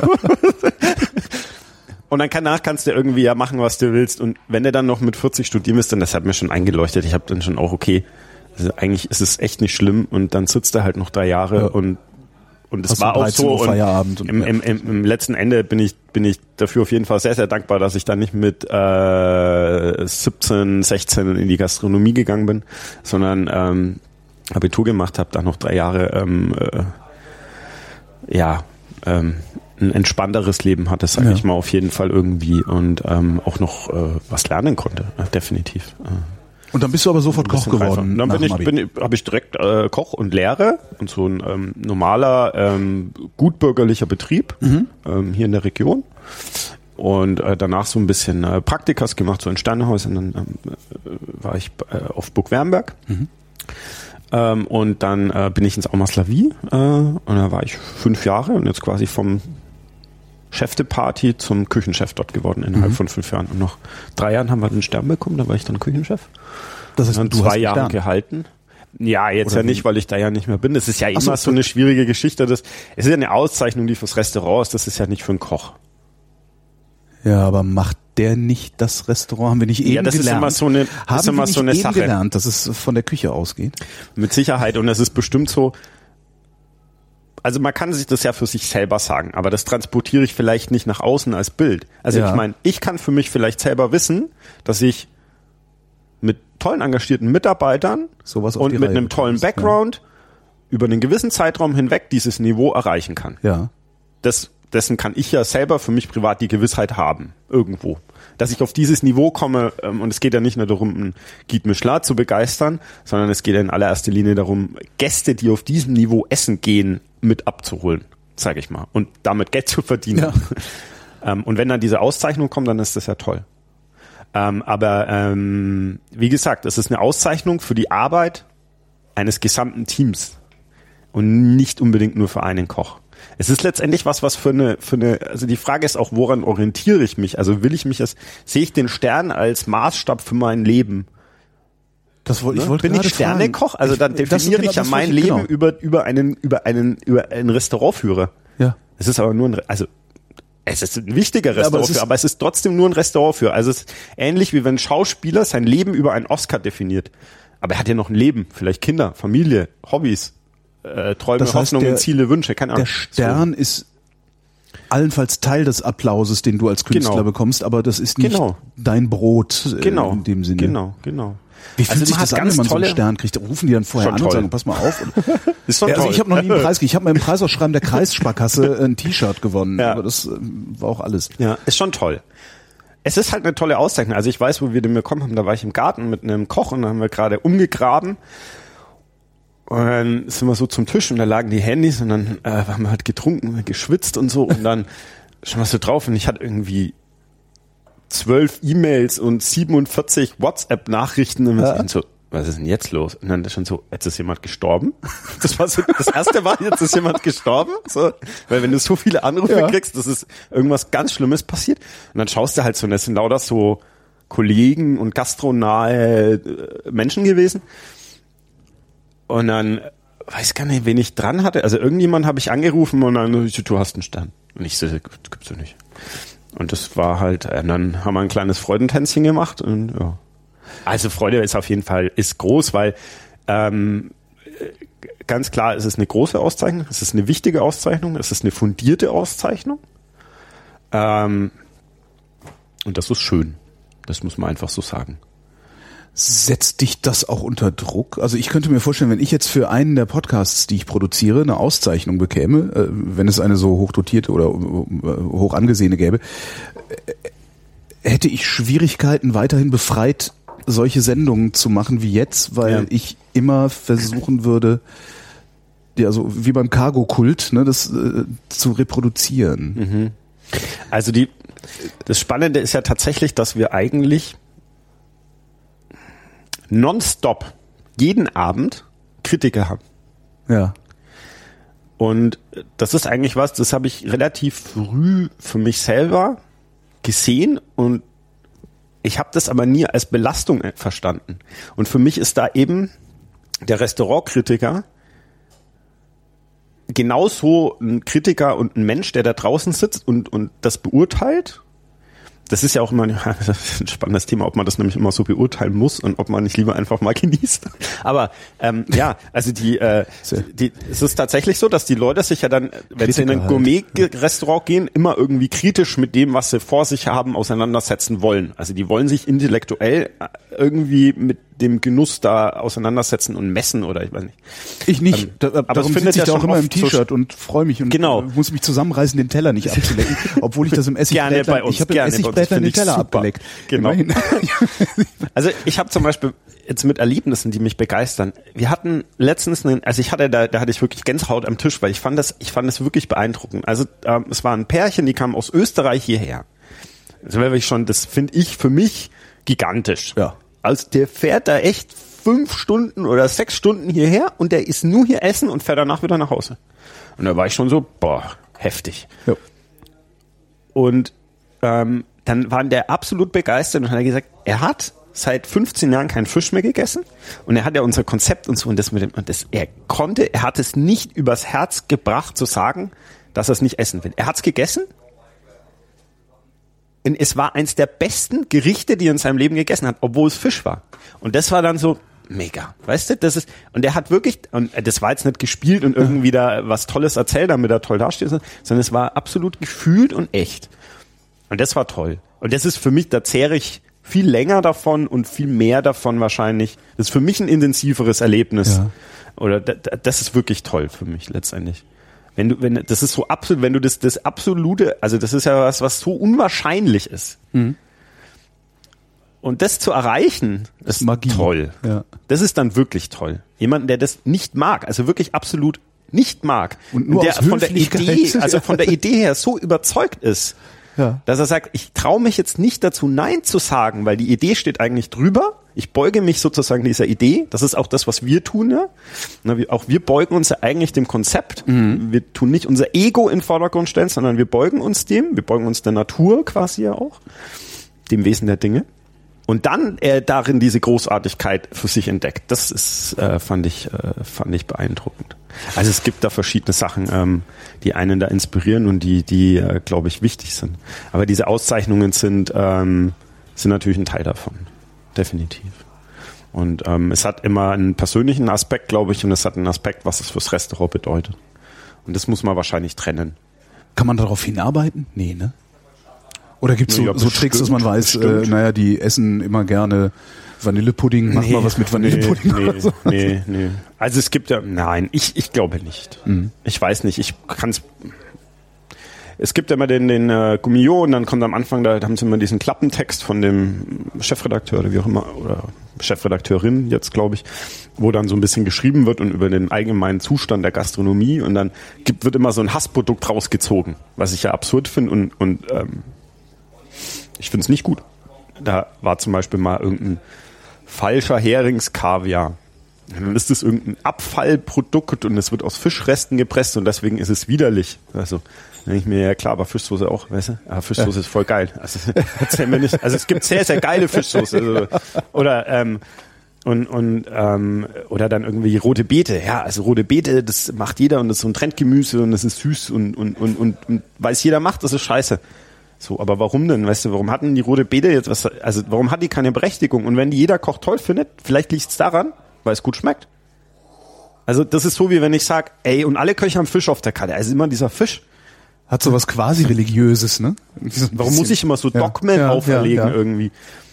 Da äh, tun die ein bisschen versuchen es irgendwie zu prägen. Also da könnte man vielleicht rauslesen, dann, na, wenn ich das nicht nehme, habe ich vielleicht bessere Chancen, aber das glaube ich nicht. Ich glaube das nicht, weil letztendlich ist es so, dass die ja auch hierher kommen und dieses Gesamterlebnis äh, irgendwo beurteilen, denke ich. Da wird die, die rote Beete das nicht kaputt machen können. Ich glaube nicht. Ja. Arbeitest du, arbeitest du wieder darauf hin? Also ist es so, wenn man einmal einen Stern hatte, dass man dann das doch wieder versucht oder ist es dir egal? Also egal nicht, weil wie gesagt, aus, also wenn ich es jetzt so sehe, mir privat ist es egal, Ja.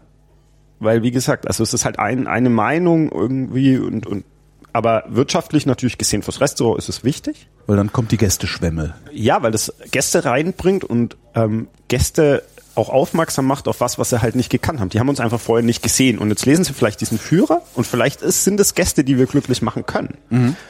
Und klar will ich die erreichen. Also klar will ich Menschen erreichen, die den Weg hierher zu uns auf sich nehmen und das Erlebnis toll finden, nach Hause gehen und die wir bereichern konnten. Das ist ja das, warum wir es tun. Und wenn wir da natürlich möglichst viel erreichen, ist das für uns geil. Das ist für uns toll. Ähm, das ist wichtig. Ähm, Und insofern, ja, darauf hinarbeiten eher nicht. Es geht darum, äh, die Ideen, die wir in der Küche haben, weiterzuentwickeln. Das ist unser Ziel. Das, tagtäglich an diesen Umsetzungen zu arbeiten, an diesen Details zu arbeiten, nicht stehen zu bleiben, sich weiterzuentwickeln, emotional begeistert zu bleiben. Das sind so die, glaube ich, die äh, größten Ziele für die Küche, sag ich mal. Ähm, und, ja, reich, und wenn dann, reich werden so ist keine Option. Ne? Reich wird man damit nicht. Damit wirst du nicht. nee. Also dann musst du schon eine Pizzeria aufmachen, dann geht das besser. Aber wahrscheinlich irgendwie sowas, ja. Wie reagieren, wie reagiert die? Oder Knorr. So Du meinst das Zeug, was anders schmeckt als Maggi? Ja. ich weiß gar nicht, was da ist. Iglo Fischstäbchen. Vielleicht machen wir mal Waller Fischstäbchen oder so. Karpfen, ja? ja. Karpfen finde ich ja fies. Also wenn du es schaffst, mir Karpfen zu servieren, die ich nicht fies finde, ja. äh, Karpfen kann Hammer sein. Ich dir die Ehe Karpfen kann echt richtig geil sein. Das kann ich mir nicht da, vorstellen.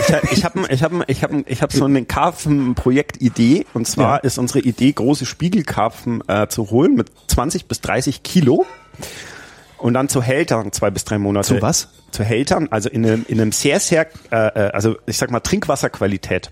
Zu ja. Hältern das Problem beim Karpfen ist ja, also der schmeckt nach dem, was er frisst. Ja, und der frisst der Schlamm und Schlick und so. Genau. Und wenn er sich dann aber reinigen kann, ja.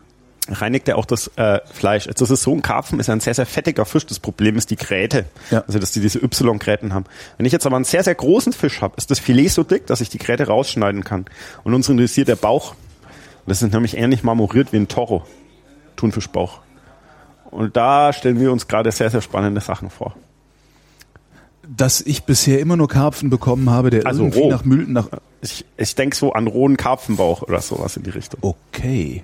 Aber der darf dann halt nicht nach also Schmutz, der darf dann halt nicht Nein, nach Schmutz genau, schmecken. Nee. Ich habe bisher immer nur Karpfen bekommen, der nach Schmutz geschmeckt hat. Ja, es wird halt mo also dieses muffig, muffig, modrige, ja, genau. moosige, genau. Und das kriegt man raus, wenn man den lang das genug man raus, in ja. Süßwasser liegen lässt. Genau, genau. Also beim äh, Waller ist es genau das Gleiche. Du bist ja heute Abend da, dann darfst du den Waller auch essen. Also es gibt, wir haben eben diesen äh, kaltgeräucherten Waller ähm, und das schmeckt ganz sauber. Das ist süßlich sauber.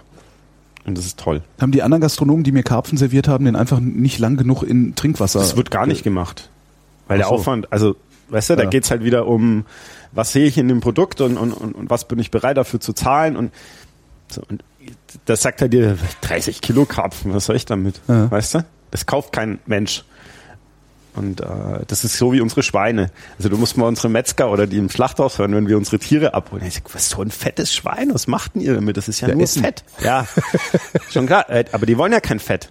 Die Metzger wollen ja stromlinienförmiges Schwein mit maximal gleichmäßiger Auflage, ein Zentimeter Fett über den ganzen Rücken, ja, dass ich ja keinen Abfall hab. Mhm. Und bei uns hast du halt unregelmäßig 14 Zentimeter auf dem Nacken und dann hinten rauslaufen auf fünf oder so. Und das ist aber schon gewaltig eben an Fett.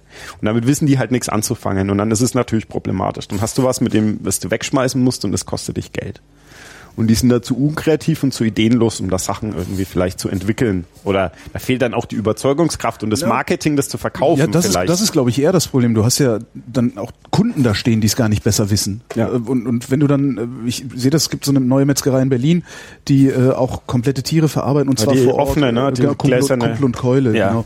Äh, da stehst du halt auch und guckst dir ein Kotelett an und da ist halt einfach mal so fünf Zentimeter Fett auf dem Kotelett wo ich dann auch erstmal gedacht habe, ja, was soll ich denn jetzt damit anfangen? Ja. Bis wir es dann gebraten haben und uns hinterher um die Schwarte geprügelt haben und das Magere war uns egal. Ja. Das, aber das, du musst das halt erstmal machen und ich ja. glaube, dass viele Metzger das äh, gar nicht an, an, an den Kunden zu bringen wissen, weil da kommt ja. dann halt irgendwie, ja.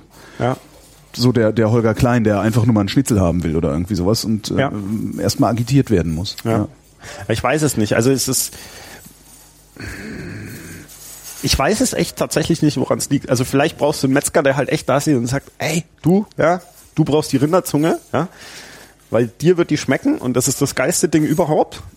Keine Ahnung, kann vielleicht schon sein. Also ähm, wie der Buchhändler, der seine Kunden kennt. So ein bisschen, weißt du? Ja. Der halt weiß, ha, die Leber, die hebe ich für ne?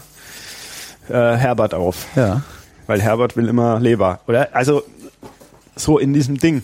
Aber letztendlich ist es so wie bei uns. Also wie ich trage, ich, ich habe ja quasi als Küchenchef, könnte ich sagen, ich kaufe jetzt teilzerlegte Tiere. Mhm. Mein Recht, das interessiert keinen. Hm, das ist letztendlich die Anforderung, die ich an mich selber stelle. Und das ist letztendlich auch das, was der Metzger machen müsste. Also er hat als Metzger die Verantwortung, ja, seinen Beruf ethisch auszurichten oder eben nicht. Das liegt in seiner Verantwortung. Und ähm, wir haben uns ähm, äh, halt dafür entschieden, das schon äh, so e-, ethisch wie möglich zu gestalten, äh, indem wir eben da nur ganze Tiere ähm, verwenden. Und dann ist die logische Konsequenz, dass ich Innereien habe. Und dann muss ich die logische Konsequenz ziehen, dass ich diese Innereien verarbeiten muss. Und was machst du dann da draus? Was, was finde ich denn in der Karte? Was haben wir denn hier? Gar nichts. Gar nichts? Oh, Wir saure ver- Lunge. Wir verstecken das. Ah ja, genau, saure Lunge. Ah, ihr versteckt das in dem. Nein, wir verstecken das nicht.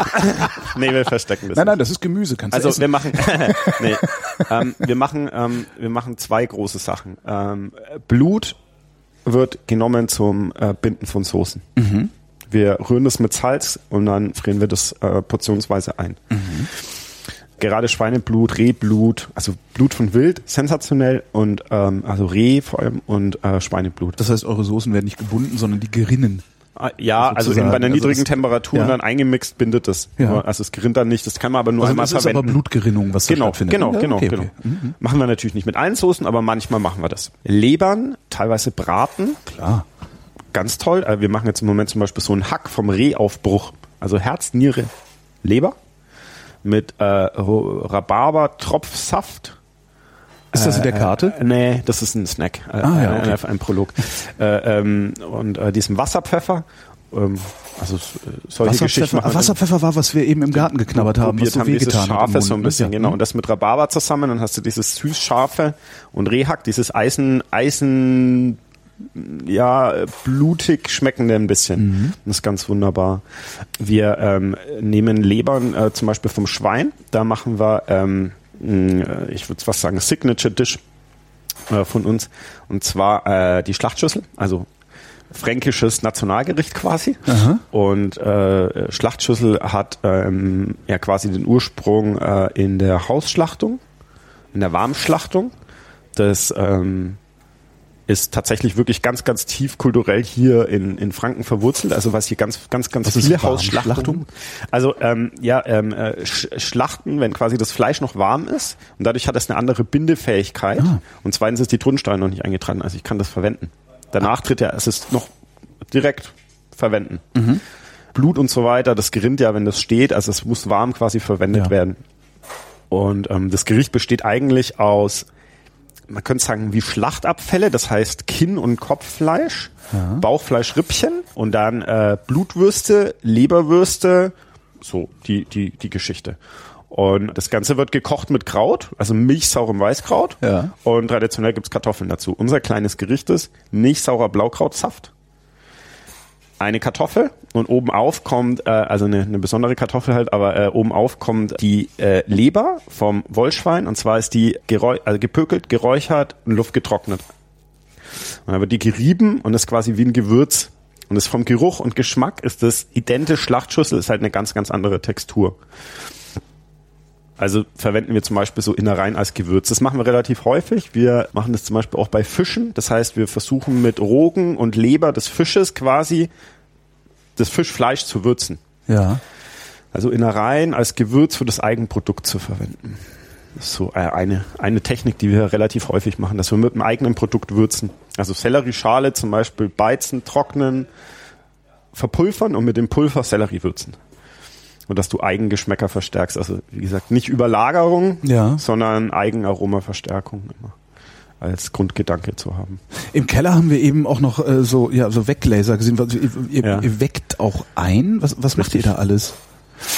Ähm, Also ist das so wie ja, das Muttern? ist dieses große Konservieren. So ein Rumtopf und so halbe Pfirsiche. Ja, also wir machen zwei große Sachen. Das eine Ja. ist äh, einlegen und das andere ist fermentieren. Ähm, beides Haltbarkeitsmachung. Fermentieren ist modernes Wort für vergammeln lassen, oder? Äh, ja, mikrobiologische Zersetzung. Okay. Ja, auf jeden Fall. Also ähm, ähm, ja, ein, äh, einlegen Mhm. oder das Konservieren machen wir äh, Zucker, Salz, Essig. Also es gibt entweder die Möglichkeit quasi eigentlich süß einzulegen, Mhm. das heißt in Zucker oder Sirup, die Möglichkeit sauer oder süß-sauer einzulegen, also in, in, in Force oder in Laken, salzig einzulegen, in pure Salzlake.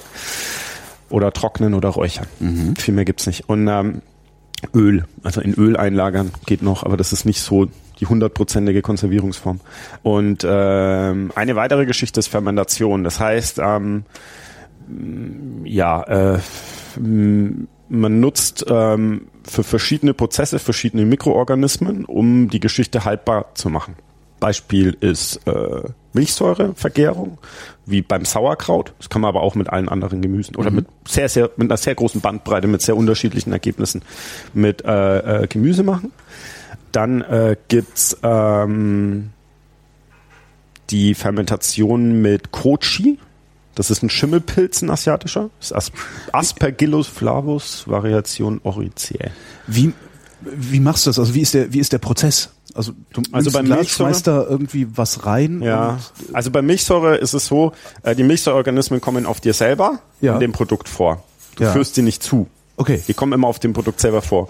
Und was du machst, ist lediglich das Milieu so zu gestalten, dass sich möglichst nur dieser eine Mikroorganismus ordentlich vermehren kann und die anderen hemmt. Mhm. Und zwar hemmen durch das Milieu und durch das gezielte, durch die gezielte Stimulation des Wachstums eines Mikroorganismus, der durch Verdrängung mhm. und seine Stoffwechselprodukte andere Sachen hemmt. Also Milchsäure, Senkung des pH-Werts durch die Milchsäure. Mhm.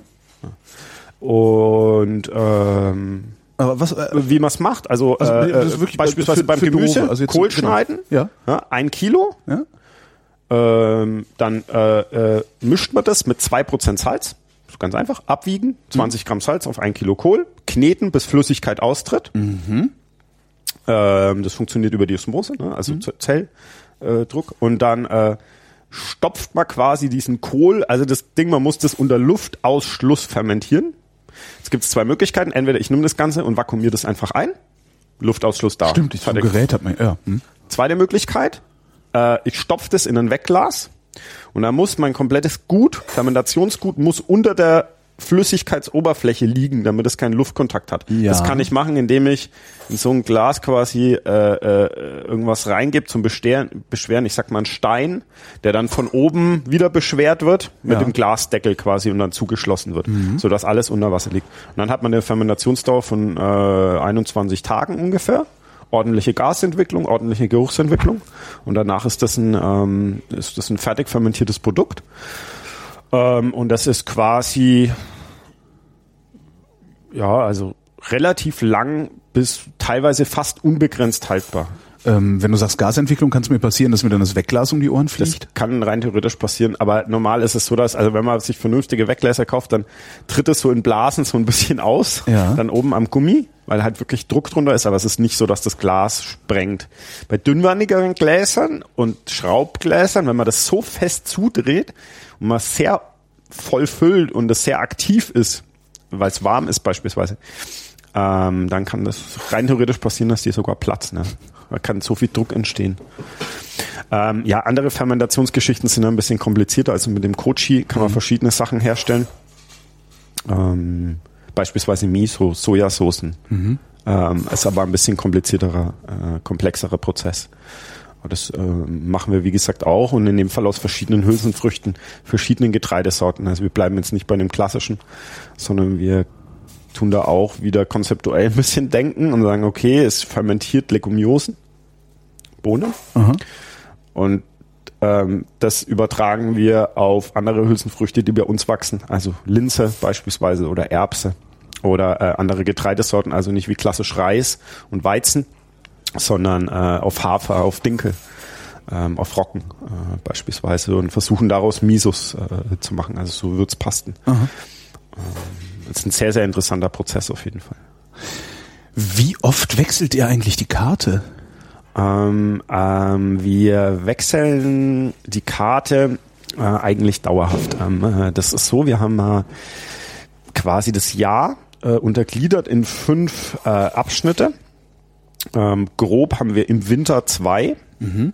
Äh, und zwar Vollreif und Vergehen, Brachfeld und Einkehr und danach kommt es äh, äh, der äh, warme Abschnitt. Ähm, der beginnt mit äh, vom Sprießen und Blühen. Ähm, dann kommt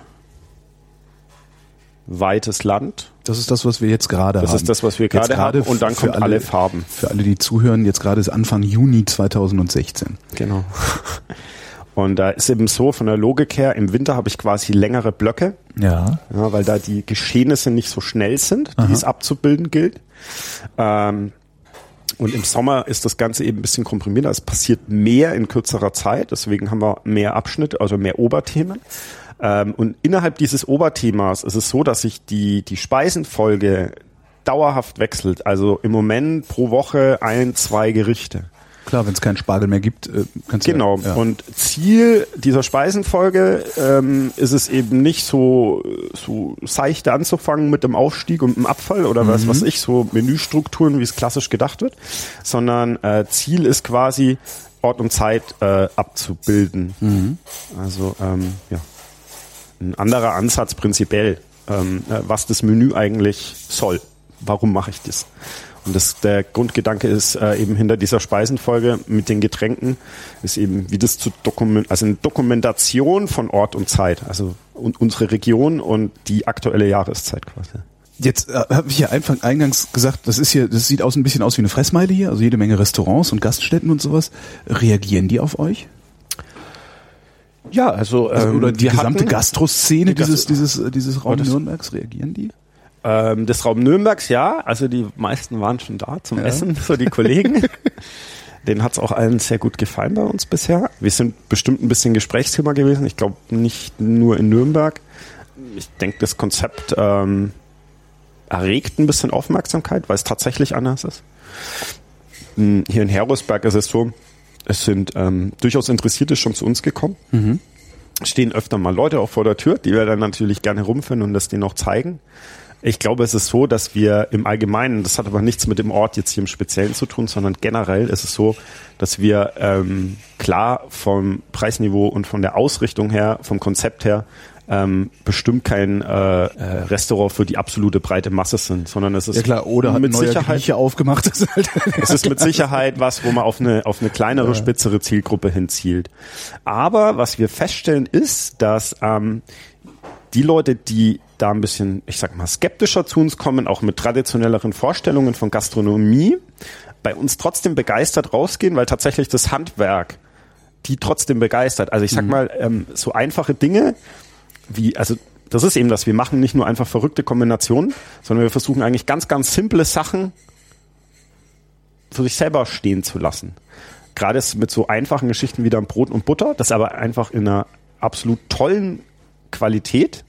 Ähm, ähm, man die dann zum Beispiel, gebacken dann auch, ne? Ja, ganz komplizierter Prozess. Ganz komplizierter, ganz komplizierter Prozess.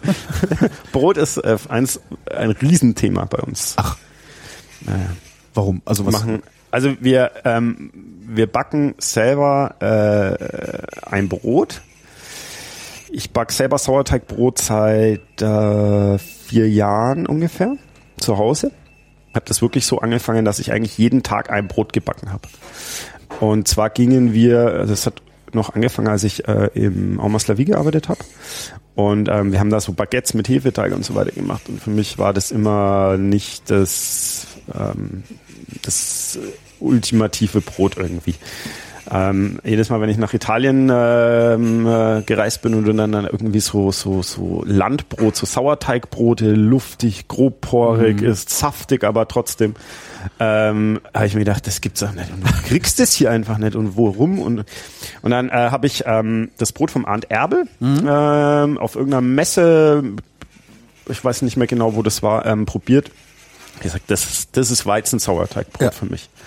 Und gleichzeitig ähm, war ich aber auch schon dran, das ähm, eben selber zu backen und habe da schon so rumgemacht. Und dann habe ich mich eben einfach aktiv, ganz arg damit beschäftigt, privat, wirklich jeden Tag Brot eben gebacken. Und es ist so, das endet jetzt in einem Brot, Momentan ähm, äh, machen wir ein, also es äh, ändert sich auch bei uns mit der Jahreszeit, mhm. je nachdem, was an Getreide verfügbar ist und auch von der Stilistik her, von der Aromatik, orientieren wir das so ein bisschen an der Saison aus. Mhm. Momentan haben wir ein äh, reines Weizenbrot ähm, mit fünf Prozent Blauweizen. Das ist eine ganz, ganz alte äh, Weizensorte, kommt ursprünglich aus der Steiermark. Mhm. Ähm, ich glaube, wir sind momentan die einzigen in ganz Europa, die überhaupt Zugang dazu haben. Also es werden äh, 50 bis 75 Kilo produziert von einer Person in Deutschland. Ähm, Chermax, Chermax Blauer heißt es. Ähm, äh, hat wirklich ein ganz besonderes Aroma. Der äh, äh, hat auch so Antioxidantien, also es ist wissenschaftlich interessant und für, für mich so aus biologischen Gründen, aber einfach einen ganz tollen Geschmack. Ähm, der andere Weizen, also wir beschäftigen uns da auch wieder mit dem Produkt an sich. Anderer Weizen kommt ähm, aus Höhenlagen Baden-Württemberg ähm, äh, und zwar äh, von der äh, Adlermühle aus Balingen. Äh, es sind auch spezielle Weizensorten und Höhenlagen, äh, äh, deswegen, weil äh, dort auch mit der in Verbindung mit höheren Temperaturen und ähm, mehr Sonnenstunden äh, viel, viel mehr Klebereiweiß ausgebildet wird, was in Deutschland relativ schwierig zu finden ist. Und damit kann ich Teige machen mit einem viel, viel höheren Wasseranteil. Also es bindet mhm. mehr Wasser. Dann machen wir ähm, Brot ausschließlich handwerklich. Das heißt, es werden keine Maschinen zum Einsatz gebracht. Es wird äh, über eine Methode gemacht, die nennt sich Stretch and Fold und Autolyse. Autolyse ist die Selbstbindung der äh, also das Quellen des Klebereiweißes und die Selbstbindung durch Wasserstoffbrückenbindungen. Mhm. Weil wenn man sich anschaut, was hält eine Teigmasse zusammen, es ist nicht Stärke und Wasser, sondern es ist ausschließlich das Eiweiß, mhm. das aufquillt und zwischen den Eiweißketten bilden sich Wasserstoffbrückenbindungen und mhm. in diesem Netz werden Stärkemoleküle eingefangen.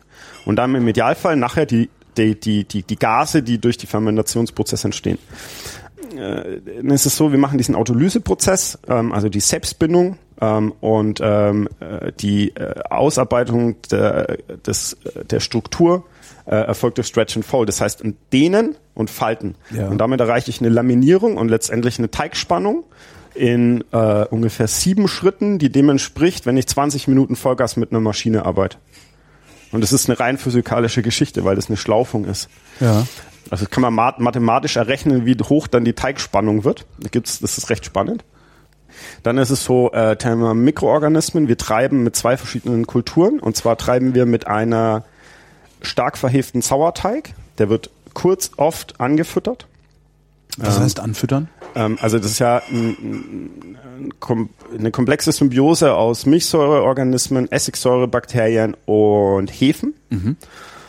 Es wurde wild angesetzt mal vor vier Jahren und dann immer weiter vermehrt. Und durch diese Fütterung erzeuge ich ein stabiles Milieu, wo die Mikroorganismen in der Balance sind, beziehungsweise ich versuche oder ich kann diese, das Verhältnis steuern durch Menge des Wassers, Temperatur und Futter. Futter ist quasi Mehl.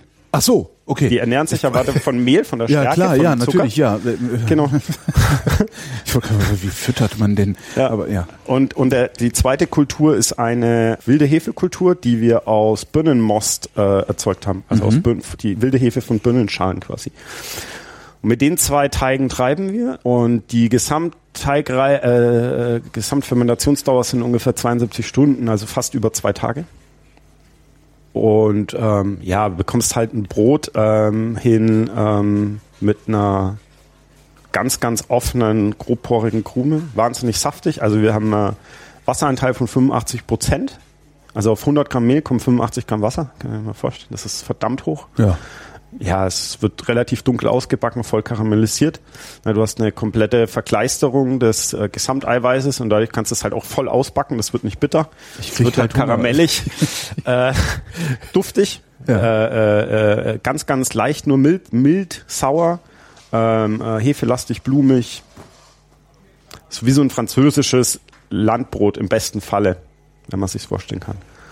Und ähm, ja, eben rein mit äh, ohne kommerzielle ähm, Kultur getrieben, sondern rein nur mit wilden äh, mit wilden Kulturen, zwei Mutterkulturen. Hefen meinst du, ne? Hefe, also Hefe und Milchsäureorganismen. Hefe und Milchsäure. Mhm. ja. Wie lange habt ihr eigentlich gebraucht, um aus dieser Idee von Küche, die du hattest, diesen Laden zu machen? Also die komplette Arbeit hat ungefähr ähm, ein halbes Jahr gedauert, mhm. ein halbes Jahr Projektmanagement. Ja. ja, und in dem Zeitraum ist es aus der Taufe gehoben worden oder halt ins Leben äh, realisiert worden, umgesetzt worden. Es war natürlich so, dass ein gewisser Teil natürlich vorher schon da war. Also ich hatte schon die Begeisterung dafür. Ich mhm. hatte teilweise natürlich auch schon äh, Kontakte, Produzenten. Ich habe schon selber angebaut. Also es ist nicht so, dass das jetzt in, aus dem Nichts entstanden ist. Das Team war ja schon äh, teilweise da. Da wusste ich schon, dass wir zusammenarbeiten. Ich wollte ähm, gerade fragen, ist es schwer, Leute zu finden, die diese Idee teilen? Prinzipiell eigentlich nicht, würde ich sagen. Hm. Gerade dadurch, dass es ähm, sehr umfangreich ist, sehr aktuell ist, ähm, auch von der Thematik her sehr nah am Zeitgefühl von meiner Generation dran ja. ist, ist es, ähm, ähm, ich möchte nicht sagen, es ist leicht, aber es ist, ähm, es ist so, wenn sich Leute bewerben und wenn Leute Lust haben, hier zu arbeiten, wissen sie eigentlich ziemlich genau, mhm. was sie wollen und warum sie es machen. Und dadurch ist halt die Motivation und die Einsatzbereitschaft unglaublich hoch meistens. Es ist, ähm, es ist auch so, dass wir ähm, hier auch quasi ähm, ja in Hinblick auf das Team sehr, sehr nachhaltig arbeiten. Das heißt, wir fangen tatsächlich im Normalfall um 14 Uhr an. Es mhm. gibt ein bisschen Ausnahmen quasi im Führungspersonal. Da kommt natürlich mal das eine oder andere Meeting, ähm, äh, solche Geschichten dazu. Oder wenn wir natürlich irgendwie sammeln gehen. Aber im Normalfall ist es so, dass wir um 14 Uhr anfangen und um 23 Uhr zu sind. Und das ist äh, das sind neun bis zehn Stunden. Das sind super Arbeitszeiten. Und das ist für Top-Gastronomie ja. natürlich ähm, schon, das sind das hervorragende Arbeitszeiten. Aber es ist tatsächlich so, dass halt eben meiner Meinung nach darin auch, ja, ein Schlüssel liegt für die Zukunft. Also wie halte ich Mitarbeiter, also mit einer schnellen Fluktuation habe ich nee. in der Art von Gastronomie gar nichts, davon profitiere ich nicht. Das heißt, ich brauche Mitarbeiter, die lange vernünftig da bleiben, mhm. sich aber weiterentwickeln wollen trotzdem die ganze Zeit, mit einer unglaublichen Motivation ähm, und das erreiche ich nur dadurch, dass ich faire Bedingungen biete. Was ganz witzig ist, was es eigentlich im Handwerk weniger gibt als in der Industrie. Ja. Also eigentlich Leider. ist die Industrie das, wo du regelmäßig ordentlich Feierabend hast, dich nicht Leider. überarbeitest, ordentlich verdienst und so, ja. Aber auch da versuchen wir immer ein bisschen neue Wege zu gehen. Weißt du, ja. Also meiner Meinung nach ist das nicht die Zukunft. Und ich, ich, ich habe das in meiner ja, Wert, in meinem Werdegang als Koch schon gehabt, mhm. dass du wirklich irgendwie 16, 18 Stunden arbeitest und ähm, letzten Ende des Tages lernst du, äh, also man macht es ja ein Stück weit für sich in dieser Zeit. Ja? Also man geht wohin mhm. und man gibt eigentlich seine Arbeitsleistung, um was zurückzubekommen. Aber eigentlich bekommt man ja, ein Stück weit schon viel, viel weniger zurück, als man da eigentlich gibt. Man arbeitet eigentlich für zwei ja. und bekommt aber nur für einen. So, ja, ähm, abgesehen davon, dass es natürlich weder für Körper noch für Geist irgendwie besonders gesund ist, 16 bis 18 Stunden in so einer Küche zu stehen. Unter den Bedingungen Druck, Wärme, Hitze, Verletzungsgefahr, tralalala, ähm, ist schon ein bisschen kompliziert. Also ich denke nicht, dass das, dass das irgendwie ähm, ja, motivierend oder zukunftsträchtig ist. Felix Schneider, vielen Dank. Sehr gerne, danke.